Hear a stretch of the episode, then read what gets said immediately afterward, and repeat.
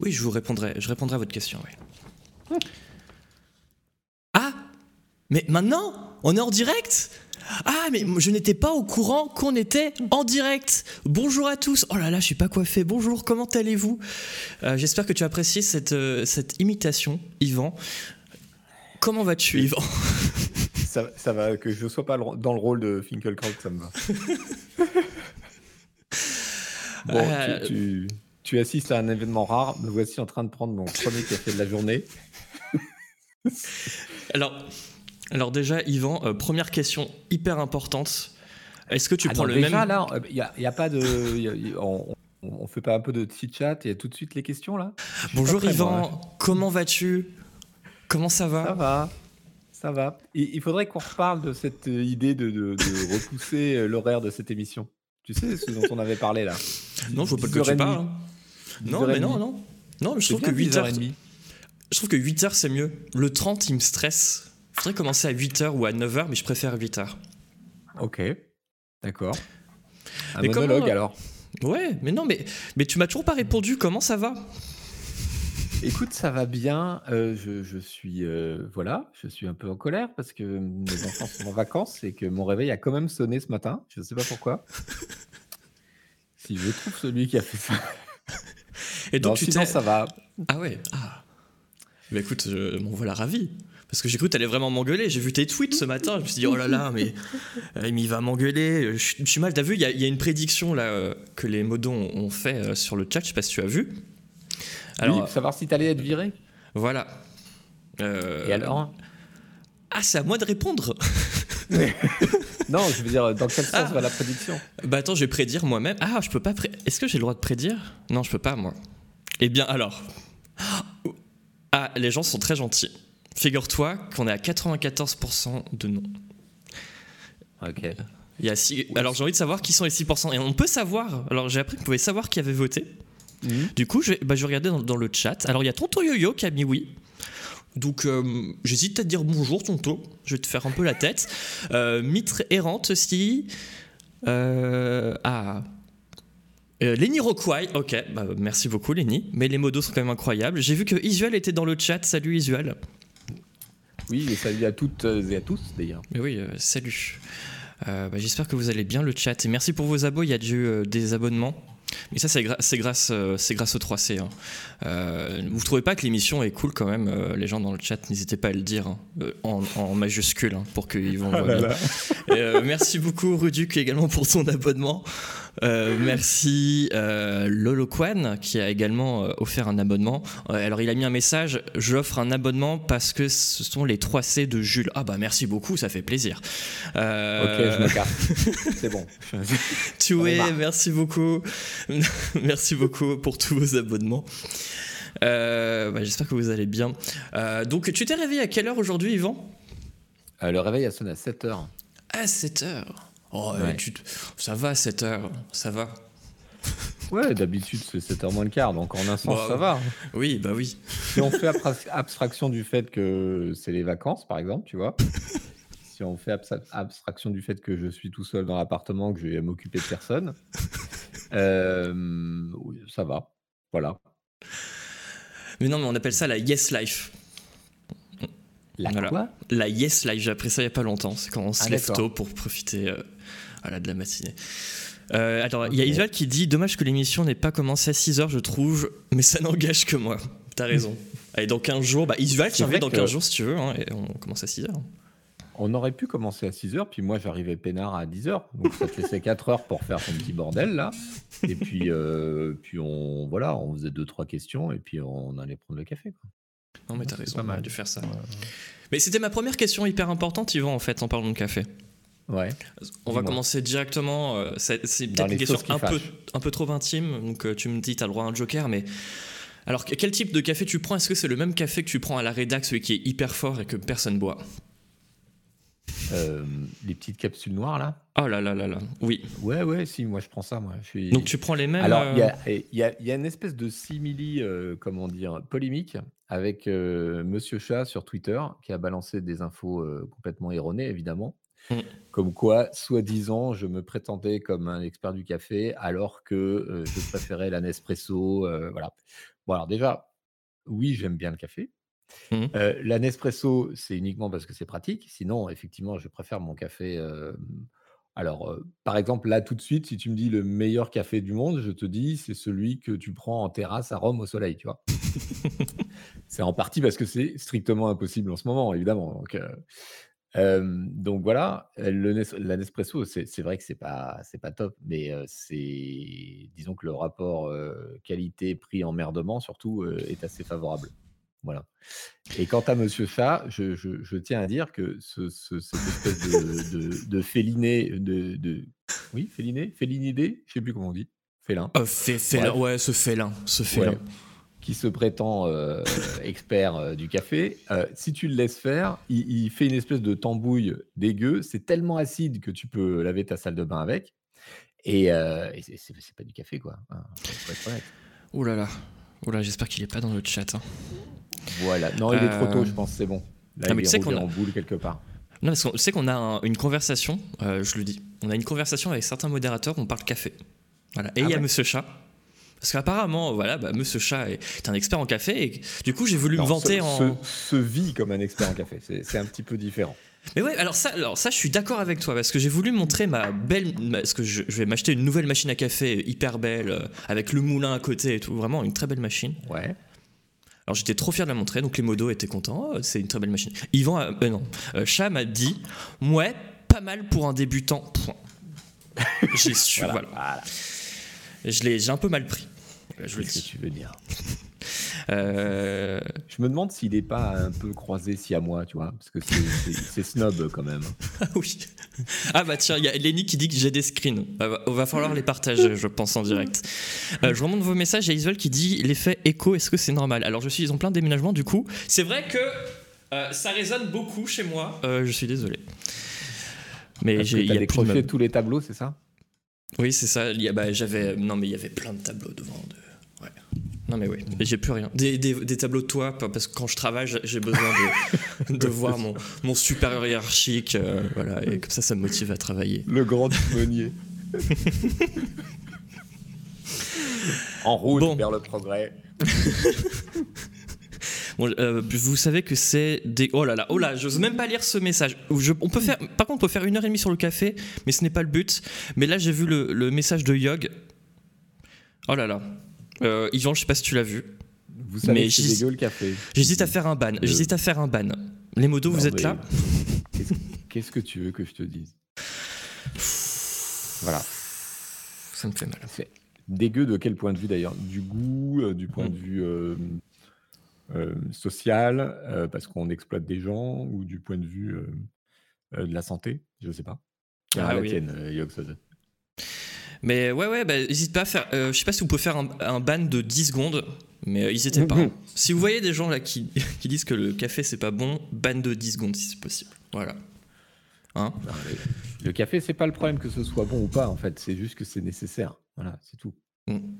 C'est vrai, c'est vrai. J'ai pris un café hier à, à minuit, mais un déca, un déca. J'ai pris un déca. Voilà. Ah non, Pour je fais pas ça, moi, quand même. Non. Ah. J'adore le goût Mais du euh, café. des, des fois, effectivement, euh, de- tu, tu te dis, il me reste un peu trop de sang dans mon système caféiné, en fait. Ah ouais. Ah ouais, tu le sens, tu le ressens? Euh, ouais, ouais, quand il y en a pas assez, ouais, clairement. Ah ouais. Alors, euh, qu'est-ce qu'on dit? Vous croyez que Jules finira Ah oui, alors, bon, on en a parlé euh, avec Yvan. hein. Vous croyez que Jules finira les 3 C? Euh, entre 10h01 et 11h Entre 11h01 et midi Ou entre 9h et 10h Donc pour l'instant, les gens ont voté à 62% entre 10h et 11h.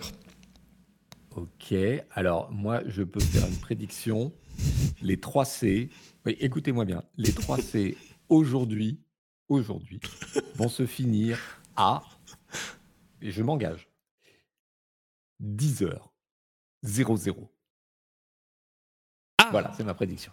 Alors c'est pas ce que j'avais. Ah, c'est ta prédiction ou t'es en train de me menacer en disant Jules, à 10h01, je suis plus là, tu te débrouilles sans moi. Parce que c'est ce que tu m'as dit un peu. euh, en- Enfin, tu- ce que tu m'as dit un peu. euh, parce que. Moi, dire des choses pareilles Non, non, non. Non, mais c'est ce que je disais euh, en antenne hier, c'est que bah, Al 236 est, est beaucoup trop gentil et je crois qu'il osait pas me dire que l'émission durait un peu trop longtemps. On a- C'est vrai qu'on a fini l'émission à midi.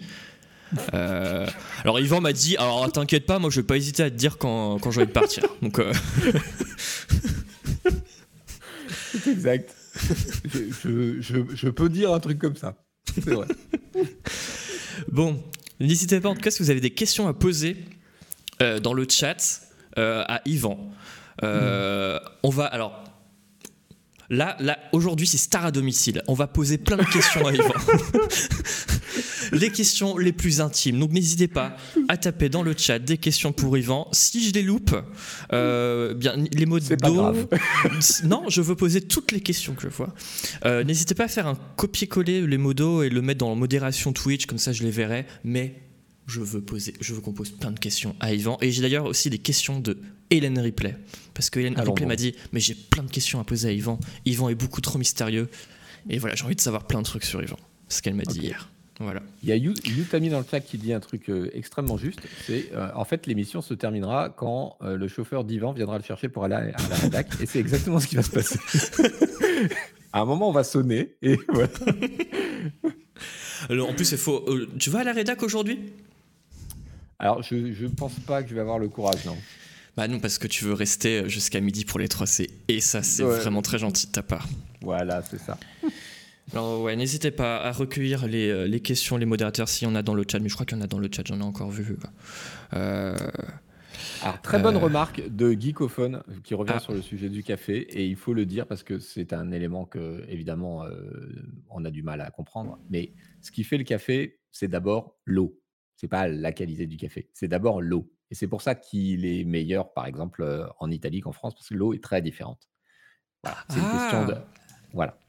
Mais du coup, euh, tu fais un traitement avec l'eau. Est-ce que ce qu'on peut faire, on, quand on appelle ça? Est-ce que tu purifies l'eau avant de faire ton café? Non, non, moi, je ne fais pas du tout ce genre Au de filtré, voilà. Mais, euh, mais, ce qui explique qu'à machine égale euh, et à café équivalent, euh, tu aies des goûts très différents d'un pays à l'autre, c'est mmh. aussi l'eau, la, teneur en calcaire, etc. C'est super, super important. D'accord, très bien. Eh bien, je ne savais pas. Euh, y a, euh, je prends vos questions, je suis en train de faire des copier-coller parce qu'on va faire euh, l'interview dans quelques minutes, mais avant de faire l'interview Yvan Godet, j'ai envie de faire l'interview petit déjeuner parce que là on n'a pas les cafés, mais Yvan, est-ce que qu'est-ce que ah, tu prends Il y a une interview en plus? Ah mais oui, il y a une interview. Ah si j'ai dit, alors plus je te l'ai dit Yvan. Yvan hier je t'ai dit, hier je t'ai dit, je t'ai dit Yvan, je vais, je on va faire un 3C classique. Ah c'est à dire que tu regardes pas les 3C Non mais je dis on va faire un 3C classique. Et euh, du coup, je vais te poser des questions, on va faire une interview, euh, bah, comme un 3C normal. Tu fais, ah oui, oui, pas de souci. Mais en fait, t'as jamais vu les 3C en fait. Ok, ok, j'ai compris. Quand tu mets dans Slack euh, très bonne émission, Jules Bravo. Oh, ok, je comprends mieux. Et en plus, je fais ça. Ils se vendent pas, je fais ça. Tiens, question euh, question pour Yvan. Lequel de tes employés masculins de moins de 30 ans mérite le plus une augmentation? Ok, je vois, je vois. Alors, il faut vous dire un truc. Euh, cette rédaction, cette entreprise d'ailleurs d'une manière générale, est un peu, est un peu particulière. Euh, moi, ces dernières semaines, quand je suivais le, conflit, vous savez, chez Amazon, là où ils, votaient pour savoir s'ils devaient créer un syndicat, enfin autoriser un syndicat, etc., j'étais un petit peu envieux de ce qui se passait euh, là-bas en Amazon aux États-Unis.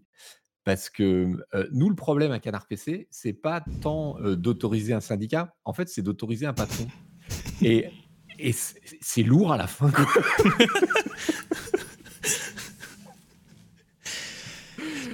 voilà, c'était la, complainte, la complainte de la PME. Tu as fait une très bonne réponse en en changeant la, la, réponse, enfin en, en, répondant pas à la question.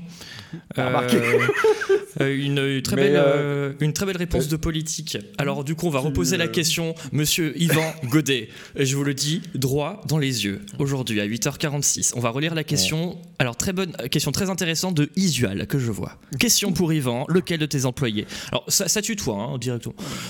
masculin de moins de 30 ans mérite le plus une augmentation. Yvan Godet. Alors, moi, je tiens à dire que euh, je n'aime pas beaucoup cette catégorisation euh, déjà sur le sexe. Parce que ça sous-entend qu'on élimine d'emblée les employés euh, féminins de moins de 30 ans.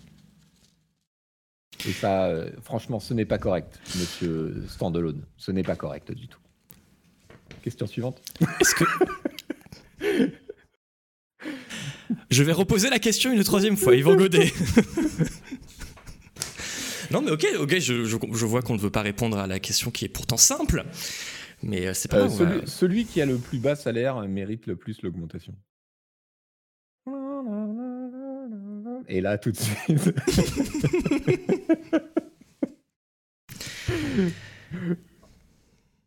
c'est moi. C'est moi, c'est moi. Euh, Minoir qui pose une question. Je perds ma voix. Est-ce simple de gérer une bande de rédacteurs aussi barrée que celle de Canard PC Et comment gérer les conflits d'ego entre les journalistes stars, à savoir tous les journalistes de CPC Ce sont de très bonnes questions. Ce sont de très bonnes questions. Ouais. Non, c'est pas simple. Mais en même temps, je sais pas, moi j'aime pas le côté géré. Je crois que ça se voit un peu. Donc, voilà, ça fait partie du, truc d'avoir des, personnalités diverses, variées, mais il n'y a, pas beaucoup de conflits en réalité. Il y a, des gens qui ont leur, leur truc et leur machin, leurs humeurs, mais non, franchement, enfin, j'en ai fait quelques-unes des rédactions, il n'y a pas tellement de conflits chez nous.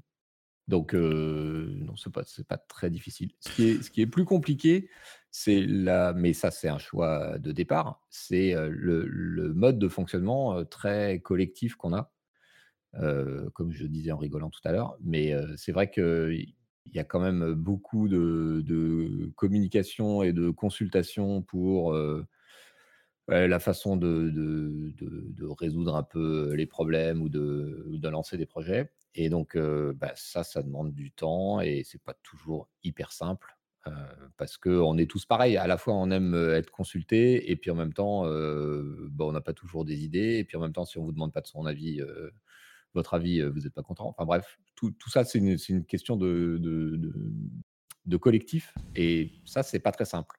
Mmh. C'est beaucoup plus simple d'avoir quelqu'un en haut qui dit bon bah voilà, toi tu fais ça à telle heure et toi tu fais ça à tel jour. Mais c'est pas du tout le mode de fonctionnement qu'on a choisi et, et depuis le démarrage quasiment. Est-ce qu'on peut dire que la rédaction de Canard PC est la rédaction modèle? Euh, non, sûrement pas. Euh, d'un point de vue efficacité, je pense que. Alors, on a, on a de la marge, mais. Euh, mais comment dire Tout est une question de d'équilibre. Et comment ils disent en anglais? Ils disent trade-off. je ne sais pas comment ça se voilà, on n'a rien sans rien. C'est-à-dire que si on pousse, plus d'un côté, on perd de l'autre. Si si on si on est plus organisé, généralement, on est un petit peu moins, créatif et marrant et inversement. Donc bon, bah, voilà, c'est comme ça. Beaucoup de questions. on, va, on va y revenir dans quelques minutes. Donc n'hésitez pas à reposer. Faites des contrôles C, contrôle V. Par contre, ah tiens, comment se passe un entretien d'embauche avec Yvan Galwen qui pose euh, la question. c'est une, question pour toi, du coup. Ouais. Oh là, non mais. Euh, euh, ah bah oui. j'ai même pas pensé à ça. moi, j'ai jamais passé d'entretien avec Yvan, tu vois. Enfin... Alors, je crois que est-ce que j'en ai déjà parlé en direct de cet entretien d'embauche? Parce que je, crois que j'en ai déjà parlé avec Chat, mais j'étais, j'étais effrayé. Attends, mais je vais te le dire maintenant parce que je l'ai jamais dit. Mais quand j'ai passé l'entretien d'embauche à Canard PC, j'étais déjà effrayé. Je, stresse quand il y a des entretiens, donc j'étais hyper stressé. Tu m'avais proposé un café. Déjà. Il y, oui. il y, en a eu un en vidéo et puis ensuite un en, ah non, mais en vidéo, j'ai cartonné. J'ai cartonné en vidéo, je le sais. Non, mais je suis sûr qu'après l'entretien, tu as fait non, mais Jules, non, mais cette personne est incroyable. Non, mais je le sais. T'es beaucoup trop. T'étais euh, meilleur, meilleur en vrai. je, savais que t'allais dire ça, ça se voyait à ton regard quand je le disais. ah bon? Et alors, bah non, bah justement, pour moi, je, non mais. Non mais ça c'est moi, hein, je le fais, je, je, me dis ça à chaque fois pour tout, pour mes contrôles euh, à l'époque quand j'étais encore euh, au lycée. Mais euh, j'étais hyper stressé. Quand je suis stressé, je dis n'importe quoi. je sais qu'il y a plein de moments où je disais n'importe quoi pendant l'entretien. Et j'étais tellement stressé qu'à un moment, tu m'as proposé un café. Et j'étais tellement stressé. Alors, je sais pas si ça s'est vu. Mais mon café, il tremblait. Je tremblais mais énormément. Et le café, il, y en a qui. Enfin, c'est tombé un peu par terre, quoi. Je J'arrivais pas à tenir correctement mon café. Mais sinon, c'est bien passé. Euh, t'étais très gentil. Euh, monsieur Chat également. Il y avait, en fait, il y avait le flic gentil, le flic méchant. Euh, je vous dis pas euh, qui était le méchant, qui était le gentil. Alors j'ai mis ma plus belle chemise. Euh, Chat m'a dit, vraiment ma chemise d'entretien. Chat m'a dit, en fait si t'avais mis ta chemise hawaïenne, t'aurais gagné des points. Voilà, j'ai appris, il m'a dit ça. Alors je sais pas si c'est vrai. en tout cas c'était côté chat. Des points auprès de qui? De chat en tout cas. c'est ça. En plus, je suis vu, en plus, je suis arrivé, j'avais ma veste, elle était, euh, je sais plus si elle était au pressing, mais du coup, j'ai dû mettre une veste en cuir que je mets jamais normalement. Je me suis dit, ça va me faire un petit style si je mettais ma veste en cuir déchirée. Du coup, je suis arrivé à l'entretien avec une veste en cuir qui était déchirée partout. Et j'étais stressé. Oh là là, j'ai dit n'importe quoi. Je me souviens, je vais pas, je vais pas trop dire ce que j'ai dit pendant l'entretien, mais mais j'en souviens. J'ai vraiment dit des trucs que je regrette. Ah bon Ouais, mais pas des trucs. Euh, non, mais pour moi, pour moi, c'était horrible. Parce que des fois, je, disais, je répondais, il y avait des blancs. Tu répondais pas, tu relançais pas. Je me suis dit, oh là là, mais là, il est en train de me juger. Oh là là. Pour moi, mais je me faisais plein de films. J'étais là pour ça, figure-toi. Et après, il m'a appelé, mais genre, je crois, je crois que tu m'as appelé mais quelques heures plus tard pour dire, mais Jules, mais, mais pourquoi on t'a pas appelé plus tôt? Mais tu es la personne qu'il nous faut. Et, je fais, et moi, j'ai dit, mais je sais, Yvan, je sais. Et j'ai raccroché. J'ai raccroché immédiatement. Voilà. Et ça s'est passé comme ça l'entretien. enfin voilà. Est-ce que, est que euh, Chat t'a dit euh, que t'aurais jamais dû passer un entretien? Quoi? Comment non, ça? il te l'a pas dit donc. Ok. Pourquoi? Bah non mais comment bah, dis-moi, j'ai envie de savoir alors. Alors, euh, je vais te le dire. tu n'étais pas sélectionné, Jules. Non mais c'est pas une blague, c'est vrai. comment ça? Alors, ce qui s'est passé, c'est que on a passé l'annonce. Il y avait masse de candidatures, mais masse. Je ne sais plus combien on en a eu, plus de 200, je crois, pour, pour le poste. et il se trouve que Chat était, c'était une période où Chat était super bouqué, donc il n'avait pas le temps de regarder. Et moi, je m'impatientais. Je suis un peu comme ça, des fois, je m'impatiente. Et, donc, j'ai dit, bon, ok, tu n'as pas le temps de regarder, d'accord, bah, c'est moi qui vais faire le premier tri. Et alors, il a fait, «Oh oui, mais alors quand même, il faudrait que... Non, non, non, non, j'ai fait, mon patron, je fais le premier tri. Et, après, je sélectionne tous les profils qui sont à peu près intéressants. Et après, tu, regardes et, on voit ensemble. Comme ça, je te fais gagner du temps. et donc, je fais mon premier tri.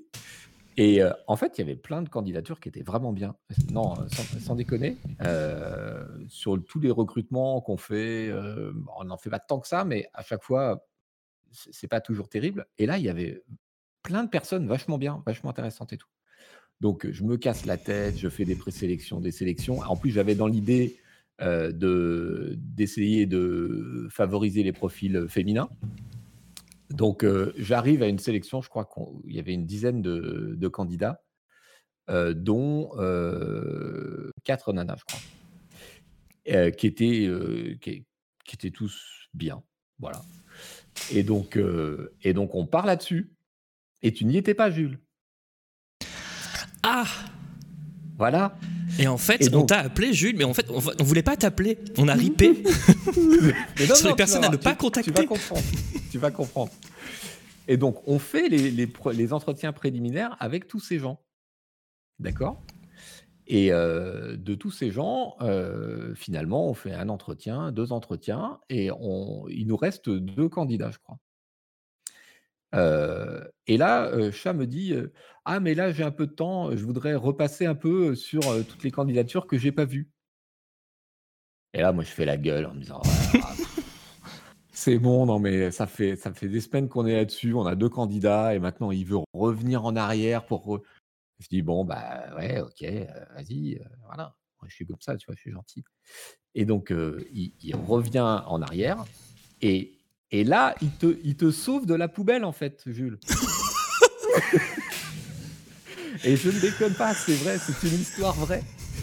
Il revient en me disant ah, il y a quand même deux, trois trucs. Alors, il me, ressort plusieurs candidatures en me disant, mais pourquoi tu les as éliminés, ceux-là Et alors, moi, j'étais pas de très bonne humeur avec ce truc-là parce que, franchement, tu vois, une fois que les, choses sont lancées, j'aime bien que ça avance, quoi. Et puis là, on avait deux candidats qui étaient bien. donc, non, celui-là, il est comme ci, celui-là, il est comme ça. Et en fait, il, me sort, il me sort ton profil en me disant, mais celui-là, je, le trouve vraiment intéressant et tout. Et là, je lui dis, c'est vrai, il est super intéressant, mais le gars, il a 10 ans d'expérience d'animateur de radio. Il a commencé super jeune et tout, c'est vachement bien. Mais qu'est-ce qu'il va foutre en régie? Le mec, c'est un animateur, quoi. Donc, le jour où on a besoin d'un animateur ou, ou de quelqu'un pour venir faire un show sur la chaîne, candidature parfaite. Mais là, c'est pas ce que tu veux. Tu veux quelqu'un qui, fasse le sale boulot avec toi. Ça commence mal cette histoire. Oui, alors quand même, il me dit j'aimerais bien qu'on le voit. ok, on va le voir. voilà. Et voilà comment tu, as, comment tu as été sauvé par Monsieur Chat. Tu lui dois tout et, en fait, après, effectivement, l'entretien vidéo avait beau être moins bien que l'entretien réel, il était quand même vraiment pas mal. Donc, ce qui fait que on, on, a, voulu te rencontrer après, et puis voilà, voilà comment l'histoire s'est faite. C'était les, les, grandes histoires de l'oncle Ivan. version 2. Alors, ce que je retiens, c'est Jules, on t'a sorti de la poubelle. J'espère que ça, ça t'est clippé parce que ça, je vais le ressortir très régulièrement, Yvan. Et ça veut dire que quand arrêté mon entretien vidéo où j'ai fait, mais j'ai tout déchiré, oh c'était. En fait, c'était. Ouais, bof, en fait. Ok, non, mais Non, non, non, ben non, au contraire, non, non. Ah l'entretien vidéo était vraiment pas mal. Sinon, on t'aurait pas, on t'aurait pas fait venir, on t'aurait pas remis à égalité avec les deux euh, qu'on avait, les, malheureux qui, étaient à, deux doigts, c'est le cas de le dire, euh, d'avoir le poste et qui se sont fait doubler par un concurrent venu de nulle part, rattrapé euh, rattrapé par le callback au dernier moment. Alors, c'est quoi la morale de cette histoire? Eh bien, la morale de cette histoire, c'est faites 10 ans de radio pour faire tous les métiers du monde. Non, la morale de cette histoire, c'est que le talent paye, Jules.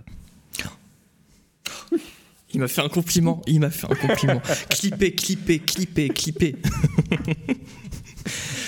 Ah Je bois cette euh, gorgée de jus d'orange fraîchement pressé à personne.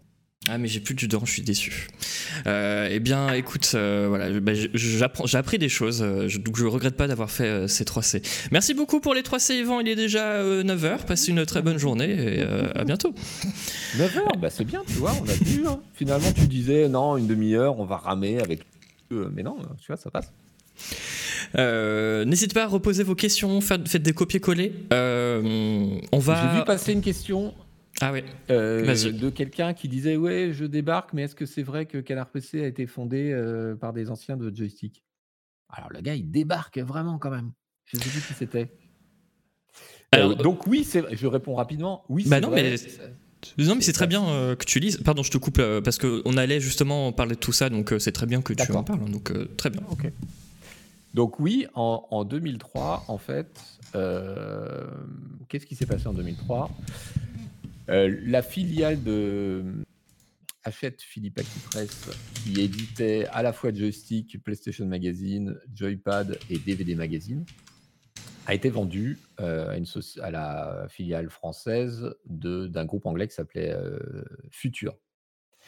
Et donc toute la rédaction de Joystick a refusé cette vente, entre guillemets.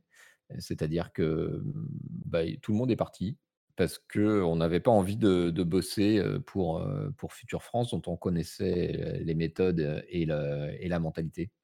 Donc voilà, tout le monde, tout le monde s'est cassé en fait. Alors moi, à l'époque, je, je, dirigeais DVD Magazine. Ça faisait un an ou deux, deux ans, je pense, que j'étais plus rédacteur en chef adjoint, de Joystick. Mais d'ailleurs, DVD. Magazine, pour revenir à DVD, j'ai essayé de me renseigner sur Internet en cherchant des, des couvertures et tout, j'en trouve aucune. J'arrive pas à trouver. Euh, c'est, euh, c'était un bimestriel euh, qui a eu deux ou trois ans d'existence. Hum. c'était le début du DVD à hum. l'époque. Et c'était le premier magazine à offrir un DVD de film avec le magazine en kiosque. D'accord.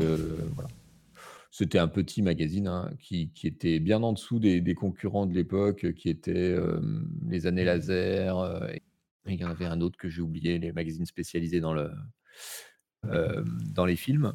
Mais, c'était une expérience intéressante.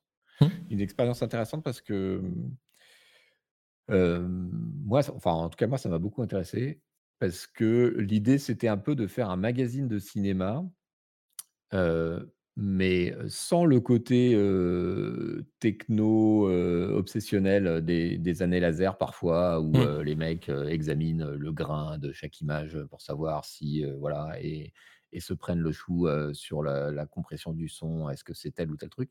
Ouais.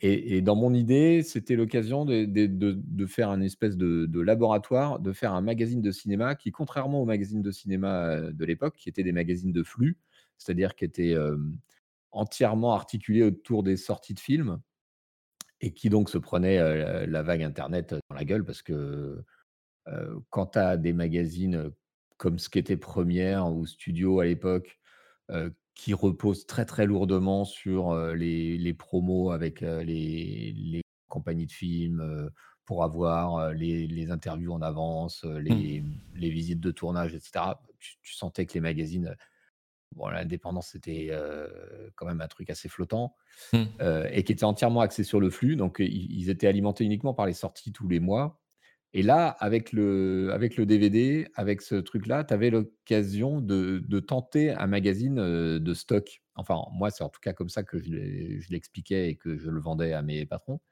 C'est-à-dire, faire un magazine tous les 2 mois qui certes partent parle des sorties, en DVD du moment, parce que c'est quand même, mais qui surtout, essaie de trouver des angles et des, et des thèmes pour, pour mettre en avant des éléments du stock existant. Faire un faire des, mmh, je sais pas, des dossiers sur, des dossiers thématiques, des dossiers par réalisateur et cetera, pour faire remonter des films qui existent en DVD, qui ne sont pas des sorties récentes, mais qu'on exhume pour telle ou telle raison, que ce soit tel second rôle, que ce soit tel acteur, que ce soit tel genre, que ce soit telle époque et cetera.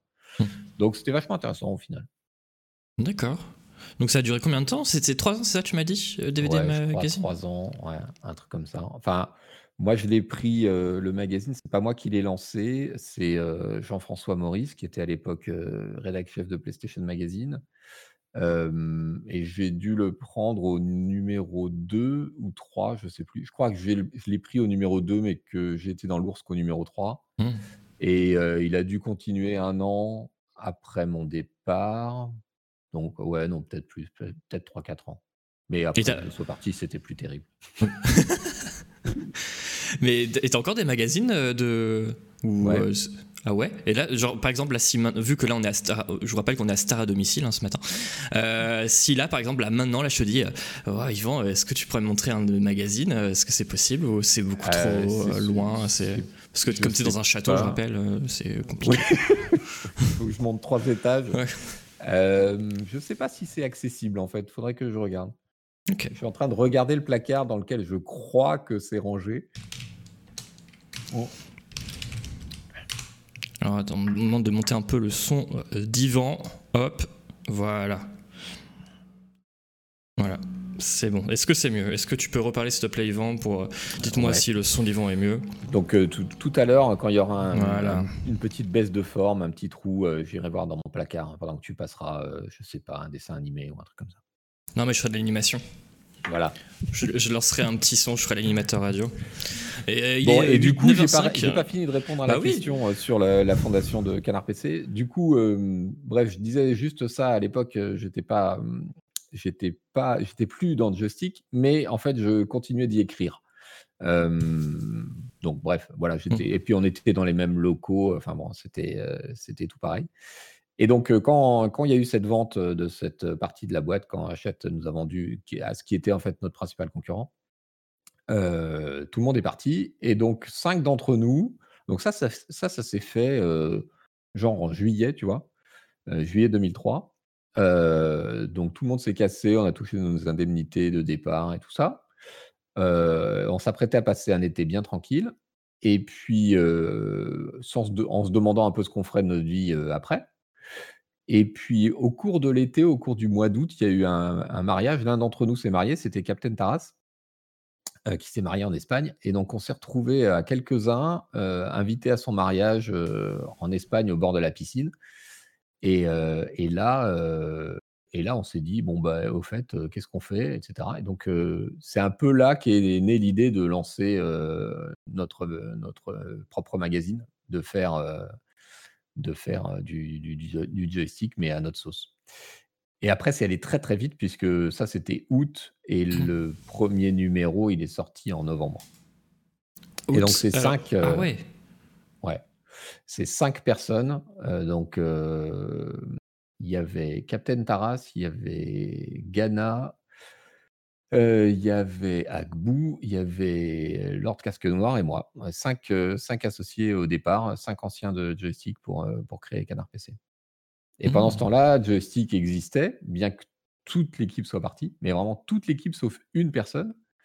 et donc la personne qui est restée est devenue rédacteur en chef, c'était Caféine, et il a dû remonter une équipe de, de zéro mmh. pour continuer à, éditer, à éditer Joystick, qui du coup ressemblait plus, pas vraiment joystick quoi. C'était une équipe toute nouvelle avec un, esprit. Euh, alors c'est pas pour leur jeter la pierre, hein, c'est que c'est juste, c'était juste mission impossible.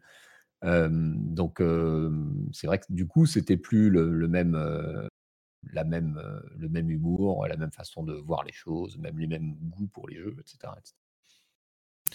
Donc tu disais la création de Canard PC ça a été euh, très vite. Du coup le nom a été trouvé immédiatement. Ah non, on a euh, galéré comme des malades. Ah on a galéré comme des malades. Il y a eu il y a eu quatre ou cinq. On a failli s'appeler. C'était hebdomadaire à l'époque. On a failli s'appeler PC 7 jours. Et puis on s'est dit non, mais c'est peut-être un peu, un peu chaud juridiquement. j'avais raconté un peu tout ça dans, dans le numéro spécial des 15 ans. Donc, faut, faut, si ça intéresse les gens, la, fondation des trucs, je crois qu'il est encore en vente en PDF dans la, dans la boutique.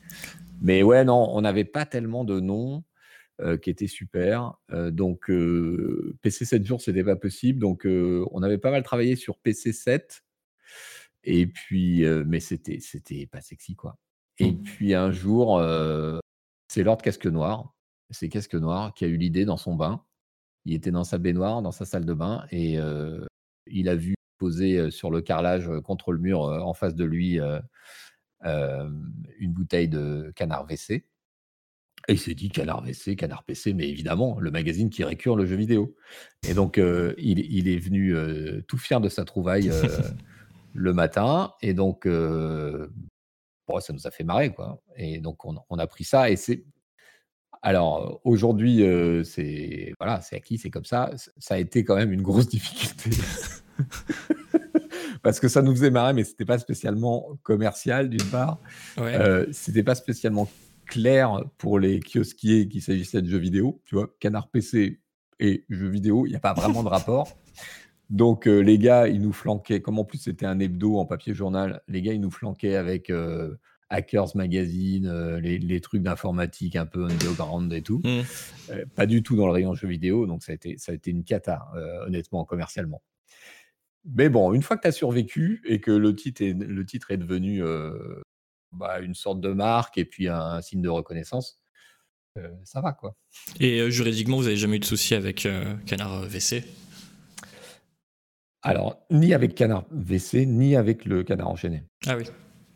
D'accord. Euh, alors que on nous avait un peu euh, prévenu que il, pouvait toquer à notre porte. Hmm. Mais c'est qu'il y en a encore qui n'ont pas compris le jeu de mots avec. Enfin, il y en a plein qui le savent. Mais les gens qui ne connaissent pas Canard PC n'ont pas fait le rapprochement euh, entre Canard VC et Canard PC pour le jeu de mots. et souvent, quand les gens. il y a encore récemment, j'ai vu ça. quand les gens veulent critiquer Canard PC, ils font ouais, canard PC. Ah, moi, je dirais plutôt canard WC. C'est comme s'ils étaient, comme s'ils venaient d'inventer la blague, tu vois. Et euh, du coup, ça me fait marrer. Euh, voilà, j'ai remarqué ça parce qu'à un moment, il y a eu une émission où, les, où ça parlait de Star Citizen et du coup, euh, il y a certaines personnes qui ont qui, qui, y a eu beaucoup de canards WC et ils étaient très fiers de leur blague. Alors, je vois qu'on me demande si c'était un hommage Canard enchaîné, euh, Mitre errante. Euh, non, en fait, dans l'esprit de, Casque Noir, euh, pas spécialement. C'était juste le canard au sens familier du terme, euh, un canard, quoi, mmh. un journal. mais je crois pas qu'il est spécialement. il, ne s'intéressait pas énormément à la presse, Jérôme, Casque Noir. Donc, c'était pas très, tellement son truc, les références. Alors que pour moi, qui ai fait un DEA en information, en sciences de l'information et de la communication avec un mémoire sur le canard enchaîné, ça prenait une autre signification. en parlant de Jérôme Darnedet, question de Liberfig qui dit euh, d'ailleurs, merci Limiroquai de prendre toutes les questions. Tu es formidable. Euh, on voit encore le nom de euh, Jérôme Darnedet dans les sociétaires. Est-ce pour des raisons, de, des raisons légales ou pour un, hommage, une dédicace? Alors. Il est encore dans l'ours comme ancien directeur, parce que là, pour le coup, c'est délibéré, c'est un, hommage.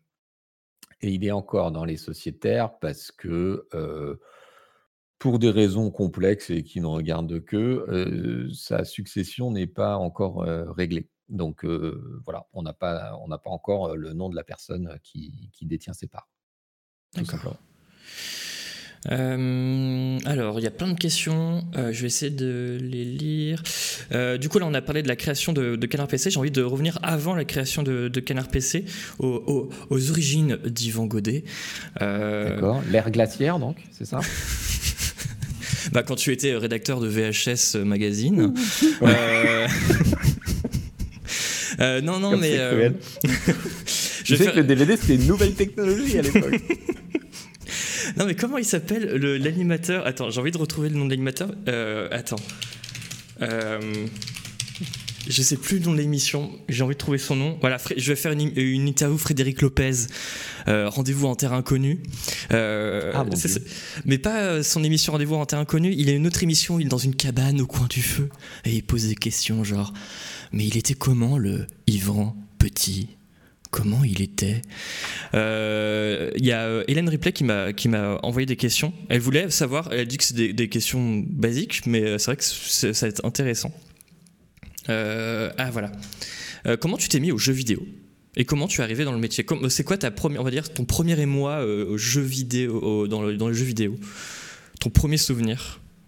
Ouais, putain, ça va faire ancêtre là. Hein. mon premier souvenir, bah, en fait, c'est les tout débuts de l'informatique. C'est-à-dire que moi, je devais être en. Je sais pas, quatrième, troisième peut-être.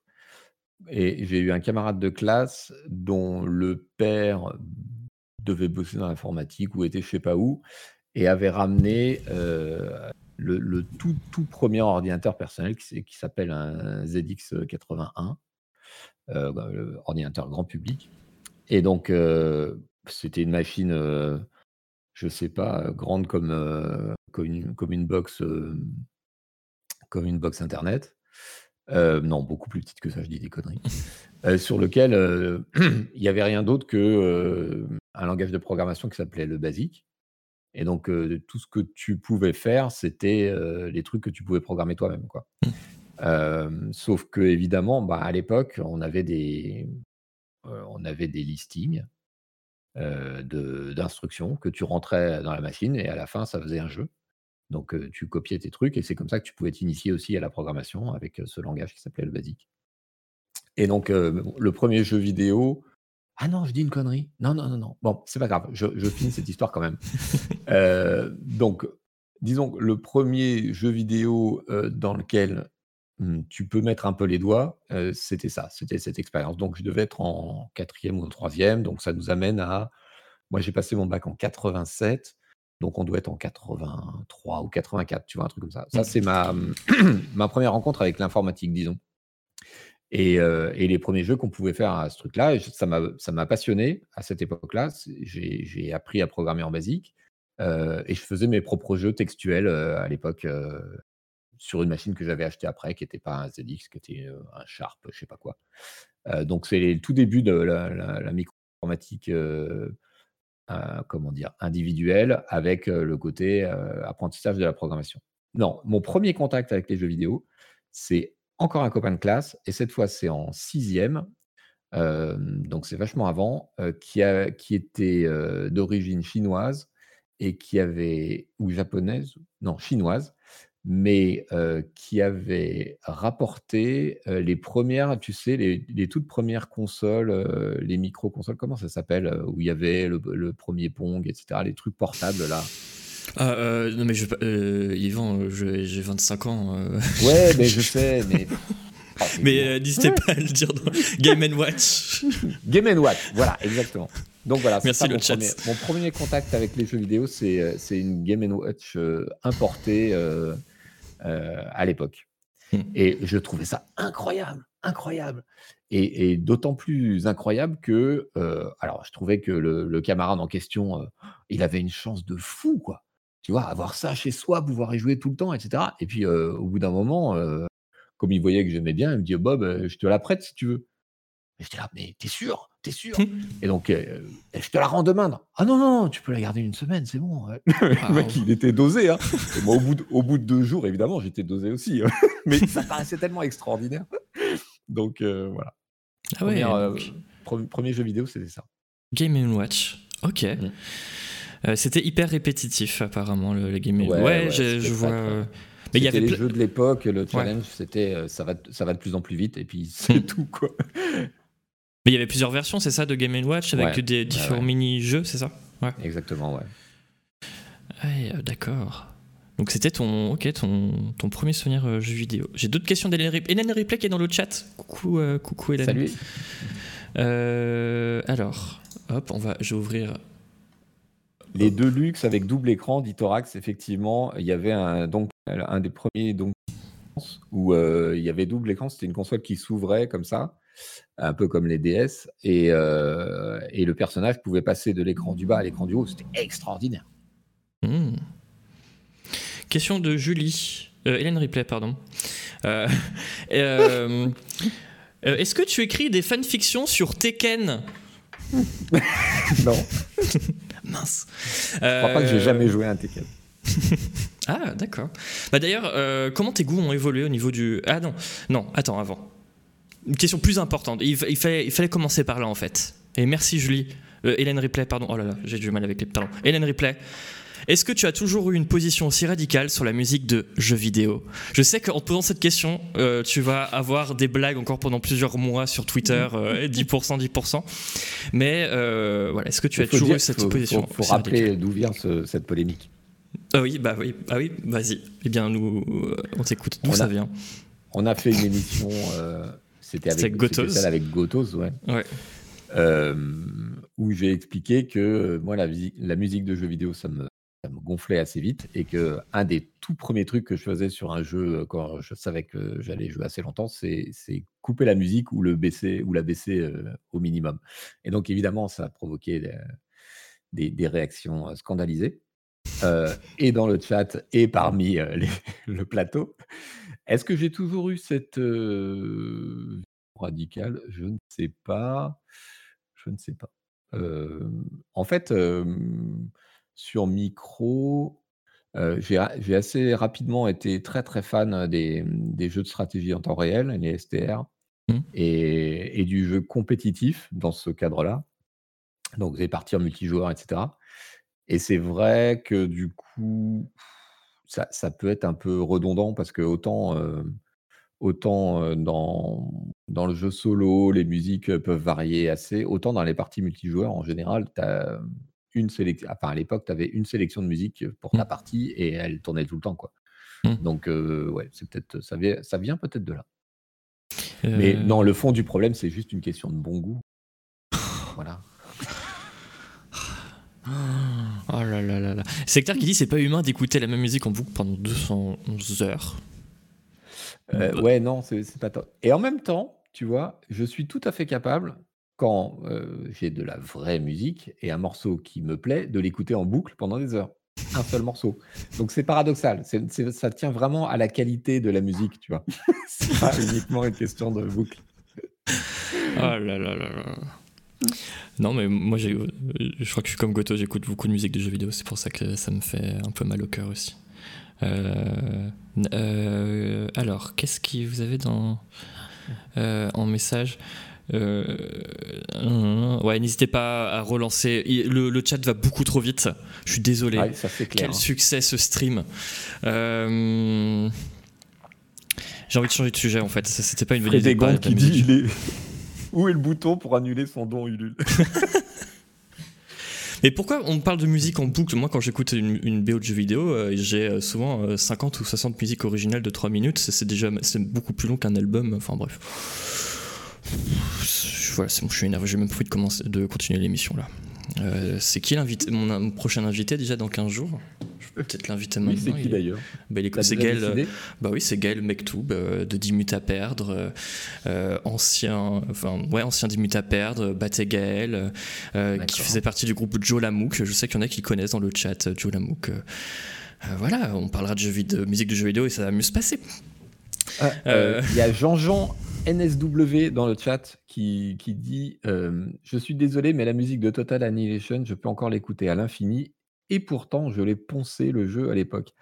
Et je suis pas loin d'être d'accord avec lui. Parce que Total Annihilation, c'était un jeu extraordinaire que, sur lequel j'ai ah. passé des heures et des nuits, et la musique était fantastique.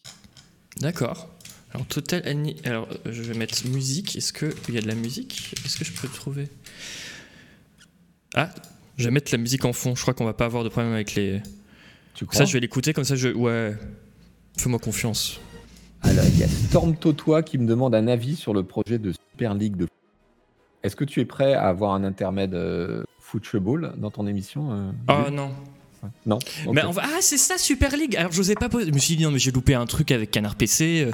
non, vous avez peut-être dit un truc sur Slack, j'ai loupé. Et du coup, j'ai vu le message plusieurs fois. C'est même écrit sur le Discord de Twitch, là. Et je me suis dit, mais qu'est-ce que c'est Super League? Mince, c'est un... le Ulule. Euh. Et du coup, je n'osais pas le lire. Donc, c'est foot. C'est foot. Bon. Mais oui, parce que tu sais, depuis que je stream du Football Manager, euh, j'ai une petite communauté d'environ 7 personnes euh, qui, qui euh, se trouvaient des affinités avec moi sur, sur le jeu et le football, tu vois. Non, mais j'avais même pas fini mes questions sur les jeux vidéo. moi, je propose qu'on laisse Super League loin. Là, genre là, là, ici. Et on reviendra plus tard, genre à 9h59, ok? Ça te va ou pas? Ça marche. Non, en vrai, non, en vrai, je, te vais te poser, en vrai, je vais te poser la question. Je garde la question, promis, euh, on en parle tout à l'heure. Mm. Mais euh, comment t'en es arrivé à travailler dans le monde des jeux vidéo? Parce que, euh, ok, tu, donc, on a parlé de ton premier souvenir avec les jeux vidéo, mais comment tu en es arrivé à travailler dans, à travailler dans le monde du jeu vidéo? Alors, il y, a deux versions de, ce, de, ce, de cette trajectoire.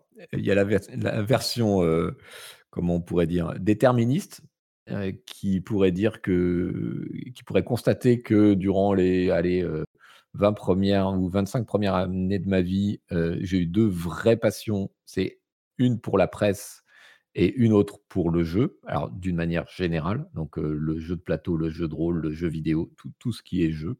Mmh. et que donc finir dans un journal qui parle de jeux, c'était juste totalement logique et qu'en fait c'était parfaitement prévisible. on pourrait dire ça. et la réalité, c'est que ça s'est fait un peu par hasard.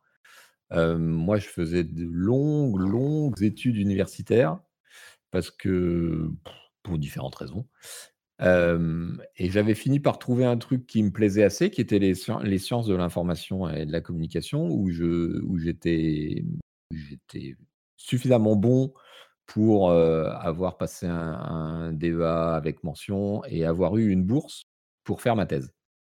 Donc, en fait, j'étais payé pour faire ma thèse dans un dans un institut un peu connu qui s'appelle le CELSA à Paris, enfin à Levallois-Perrin en l'occurrence. Mais et donc j'étais payé pour faire ma thèse sur bah, mon sujet, c'était le canard enchaîné, mmh. le, quatrième pouvoir, etc. Donc voilà, j'étais parti pour un, cursus universitaire assez long dans la recherche en sciences sociales. Et puis il s'est trouvé un certain nombre d'événements notamment un changement de, directeur dans, l'unité qui me, concernait et une évolution, disons, défavorable de mes, conditions et de mes perspectives. En gros, au bout d'un moment, j'en ai eu ras-le-bol. et du coup, j'ai décidé de tout plaquer. Parce que je suis comme ça, quand, quand ça me plaît plus, je m'en vais. Donc j'ai fait ça. Et il se trouve que j'avais candidaté à une époque. Joystick avait passé des annonces pour recruter des pigistes parce qu'il y avait des gens qui étaient partis et donc voilà. Donc j'avais mmh. candidaté, c'était je sais pas, six ou huit mois avant. Mmh. et je m'étais fait tège. Et donc, et puis, ah, par un, une espèce de coup du destin, un mois, peut-être, dans quelques semaines après ma décision intérieure de bah, c'est plus possible là où je suis, il faut que je me casse parce que là, je vais, je vais juste me liquéfier, me, recroqueviller de l'intérieur. Il y a un coup de fil de, la rédaction. C'était pas joystick en fait, c'était PlayStation Magazine et Joypad. En fait, le rédacteur chef de PlayStation Magazine et de Joypad qui, cherchait un secrétaire de rédaction. Le secrétaire de rédaction, c'est celui qui, qui relit les articles, les réécrit si nécessaire, les corrige, vérifie qu'il n'y a pas d'erreur, etc. Et qui, à l'époque, parce qu'aujourd'hui la chaîne de production a beaucoup changé, mais qui à l'époque était en étroite euh, euh, connexion avec euh, un métier qui a totalement disparu, qui s'appelait les photograveurs et les imprimeurs. Donc il était chargé d'organiser en fait la, production du journal après que les articles aient été écrits et relus par le rédacteur chef. Bon, c'est ça le poste de secrétaire de rédaction, c'est un journaliste, c'est un poste de journaliste. Et donc, ils cherchaient un secrétaire de rédaction et ils avaient ramassé euh, les, les candidatures euh, d'il y a 6-8 mois du journal d'à côté, qui était Gestic. Et ils avaient repéré mon profil parce que moi, j'avais fait ça euh, pendant mon service national. J'avais été secrétaire de rédaction pour une revue de, de recherche du ministère de l'Intérieur. Parce que oui, j'ai passé un an chez les flics. Et donc, ah. Et donc, voilà, ils avaient chopé ce profil-là en disant Oh, bah, c'est marrant, il s'intéresse au jeu et en plus, il sait faire ce job. Donc, voilà. Donc, ils m'ont proposé de passer un entretien. et bah, moi, j'y suis allé, évidemment, même si je connaissais absolument rien au jeu console. Mais alors, rien, rien, rien. J'étais, à l'époque, c'était quand même vachement séparé, le jeu PC et les consoles. Et la PlayStation, la Saturn et tout, je connaissais rien, j'avais pas touché un titre de ce truc-là. Mais juste, c'était pas très grave. Bon, voilà. Puis ça me rapprochait de joystick en fait. Donc, donc voilà, j'y suis allé. Et c'est comme ça que je suis rentré à l'époque à Joypad et PlayStation Magazine, qui était mmh dirigé par la même personne. Et j'ai fait un an de secrétariat de rédaction avec eux, tout en casant des petites piges pour joystick au bout d'un moment et entraînant beaucoup dans le, dans le bureau des rédacteurs en chef de, joystick. À l'époque, c'était Moulinex et Casque Noir déjà. Et, au bout d'un an, euh, ben, Moulinex, qui était le rédacteur chef de Joystick, il avait besoin d'un coup de main. Euh, il voulait un deuxième euh, rédacteur chef adjoint, parce que Casque Noir était rédacteur chef adjoint déjà, mais il s'occupait du CD qui était vendu avec Joystick à l'époque. Et donc, ben voilà, il m'a proposé, et mon rédacteur chef de l'époque m'a laissé partir avec beaucoup de bonne volonté c'était Jean-François Maurice, et je le remercie encore, et pour l'embauche et pour euh, l'ensemble de nos relations qui ont été très, très harmonieuses. Et voilà comment j'ai débarqué en fait directement à Joystick en rédac chef adjoint. Mais ça a posé quelques problèmes d'ailleurs, mais bon. Pourquoi? C'est une autre histoire. Euh, bah, il y a une partie de la rédaction qui n'était pas spécialement ravie. Ah. Et puis, euh, c'était vraiment, vraiment compliqué la rédaction de Joystick à l'époque c'est un truc qui se voyait pas forcément dans les pages du magazine, mais c'était vraiment parfois très très tendu. Mmh. Et puis, il y avait un nouveau directeur de la rédaction qui s'entendait pas forcément toujours très bien avec le, rédacteur en chef de Joystick. C'était un peu à couteau tiré entre eux, et donc il avait un peu profité du fait que le rédacteur chef de Joystick euh, voulait un adjoint euh, pour euh, me caser moi, qu'il voyait comme un gars un peu raisonnable, capable de lui offrir à lui des entrées dans ce qui se passait à Joystick. donc, voilà, j'étais un peu entre, entre deux feux, et puis la rédac qui me voyait débarquer directement en adjoint, alors qu'avant mmh. j'étais sur les saloperies de, de journaux consoles. tout le monde n'était pas absolument ravi. Voilà. Et euh, comment s'est passé ton entretien Tu as eu un entretien d'embauche? Ouais. Ah, comment s'est passé ton entretien d'embauche? C'était drôle. Euh, du coup, moi, euh, je connaissais pas du tout ce milieu, évidemment. Donc, j'étais venu euh, en veste et cravate, figure-toi. Ah. Ah ouais. et donc, j'étais accueilli par le rédacteur en chef à l'époque. Il était plus jeune que moi, il l'est toujours du reste. il faisait, est-ce qu'il était déjà en train de faire Oui, je crois qu'il faisait son service national en même temps. C'est-à-dire qu'il faisait son service le jour, et puis dès qu'il quittait la caserne, il débarquait à la rédaction pour, pour, faire pour faire le journal, donc vers, je sais plus, c'était 18h, un truc comme ça. Donc j'arrive, le mec il est en, pantalon de treillis en Rangers, et moi je suis en costume cravate avec chemise blanche, tu vois. Donc là, d'emblée, je me dis, ok, c'est mort, t'as mal, as mal calculé ton coup, c'est pas du tout dans l'ambiance.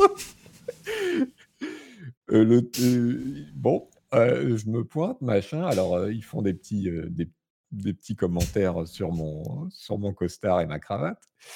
Et puis, donc, ils m'expliquent un peu la situation. Voilà, ils recrutent parce que il manque plein de gens.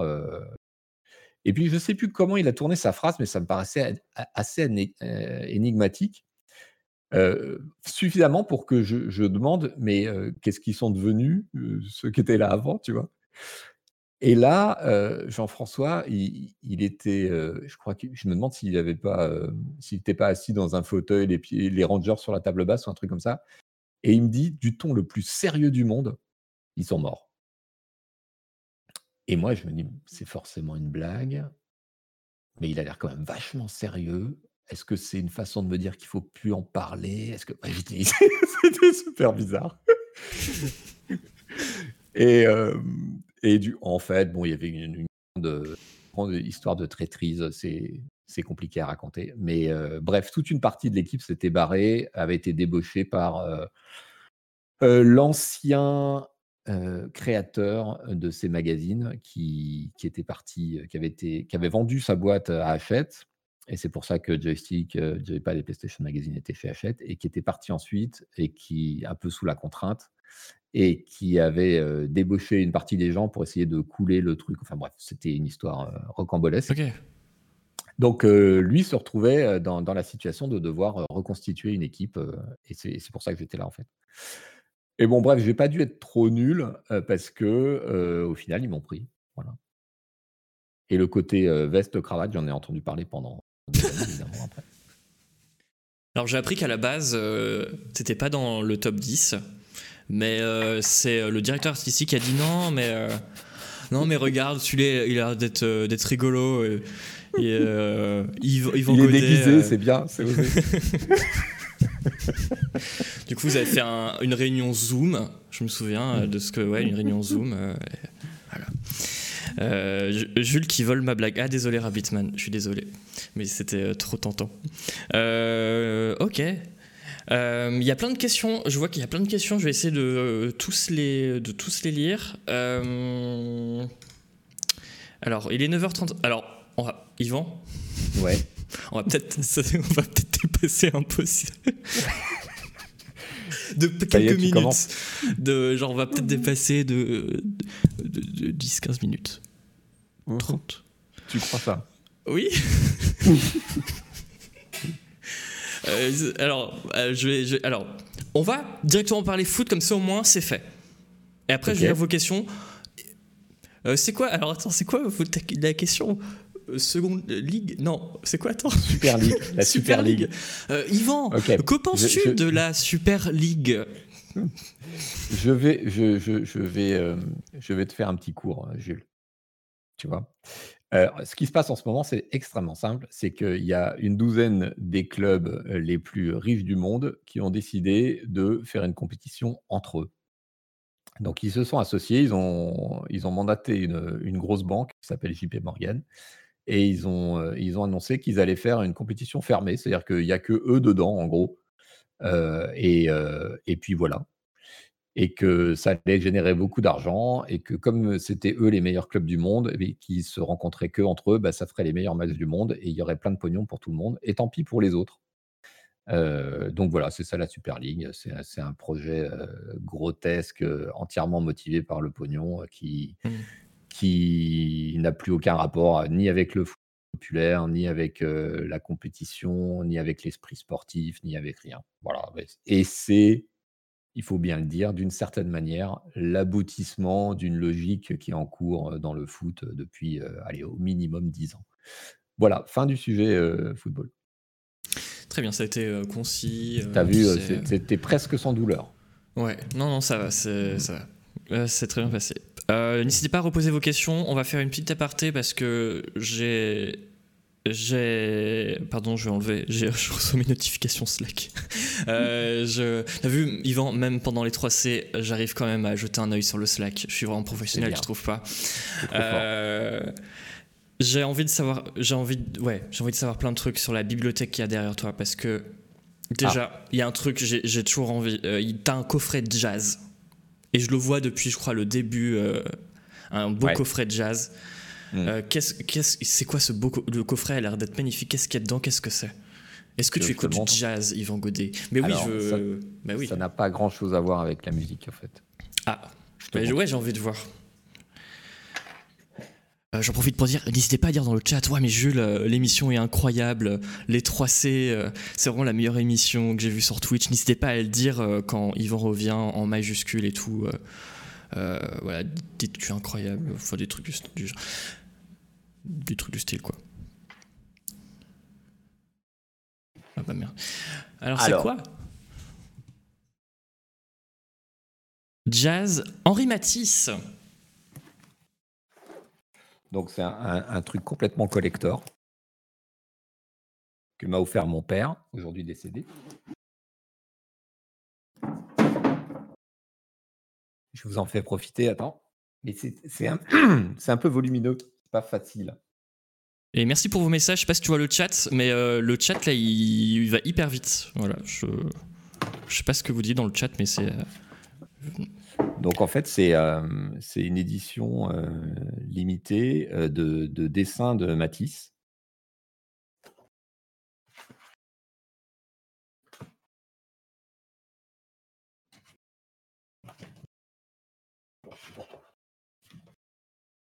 Ah ouais. sur du, sur du papier euh, extraordinaire.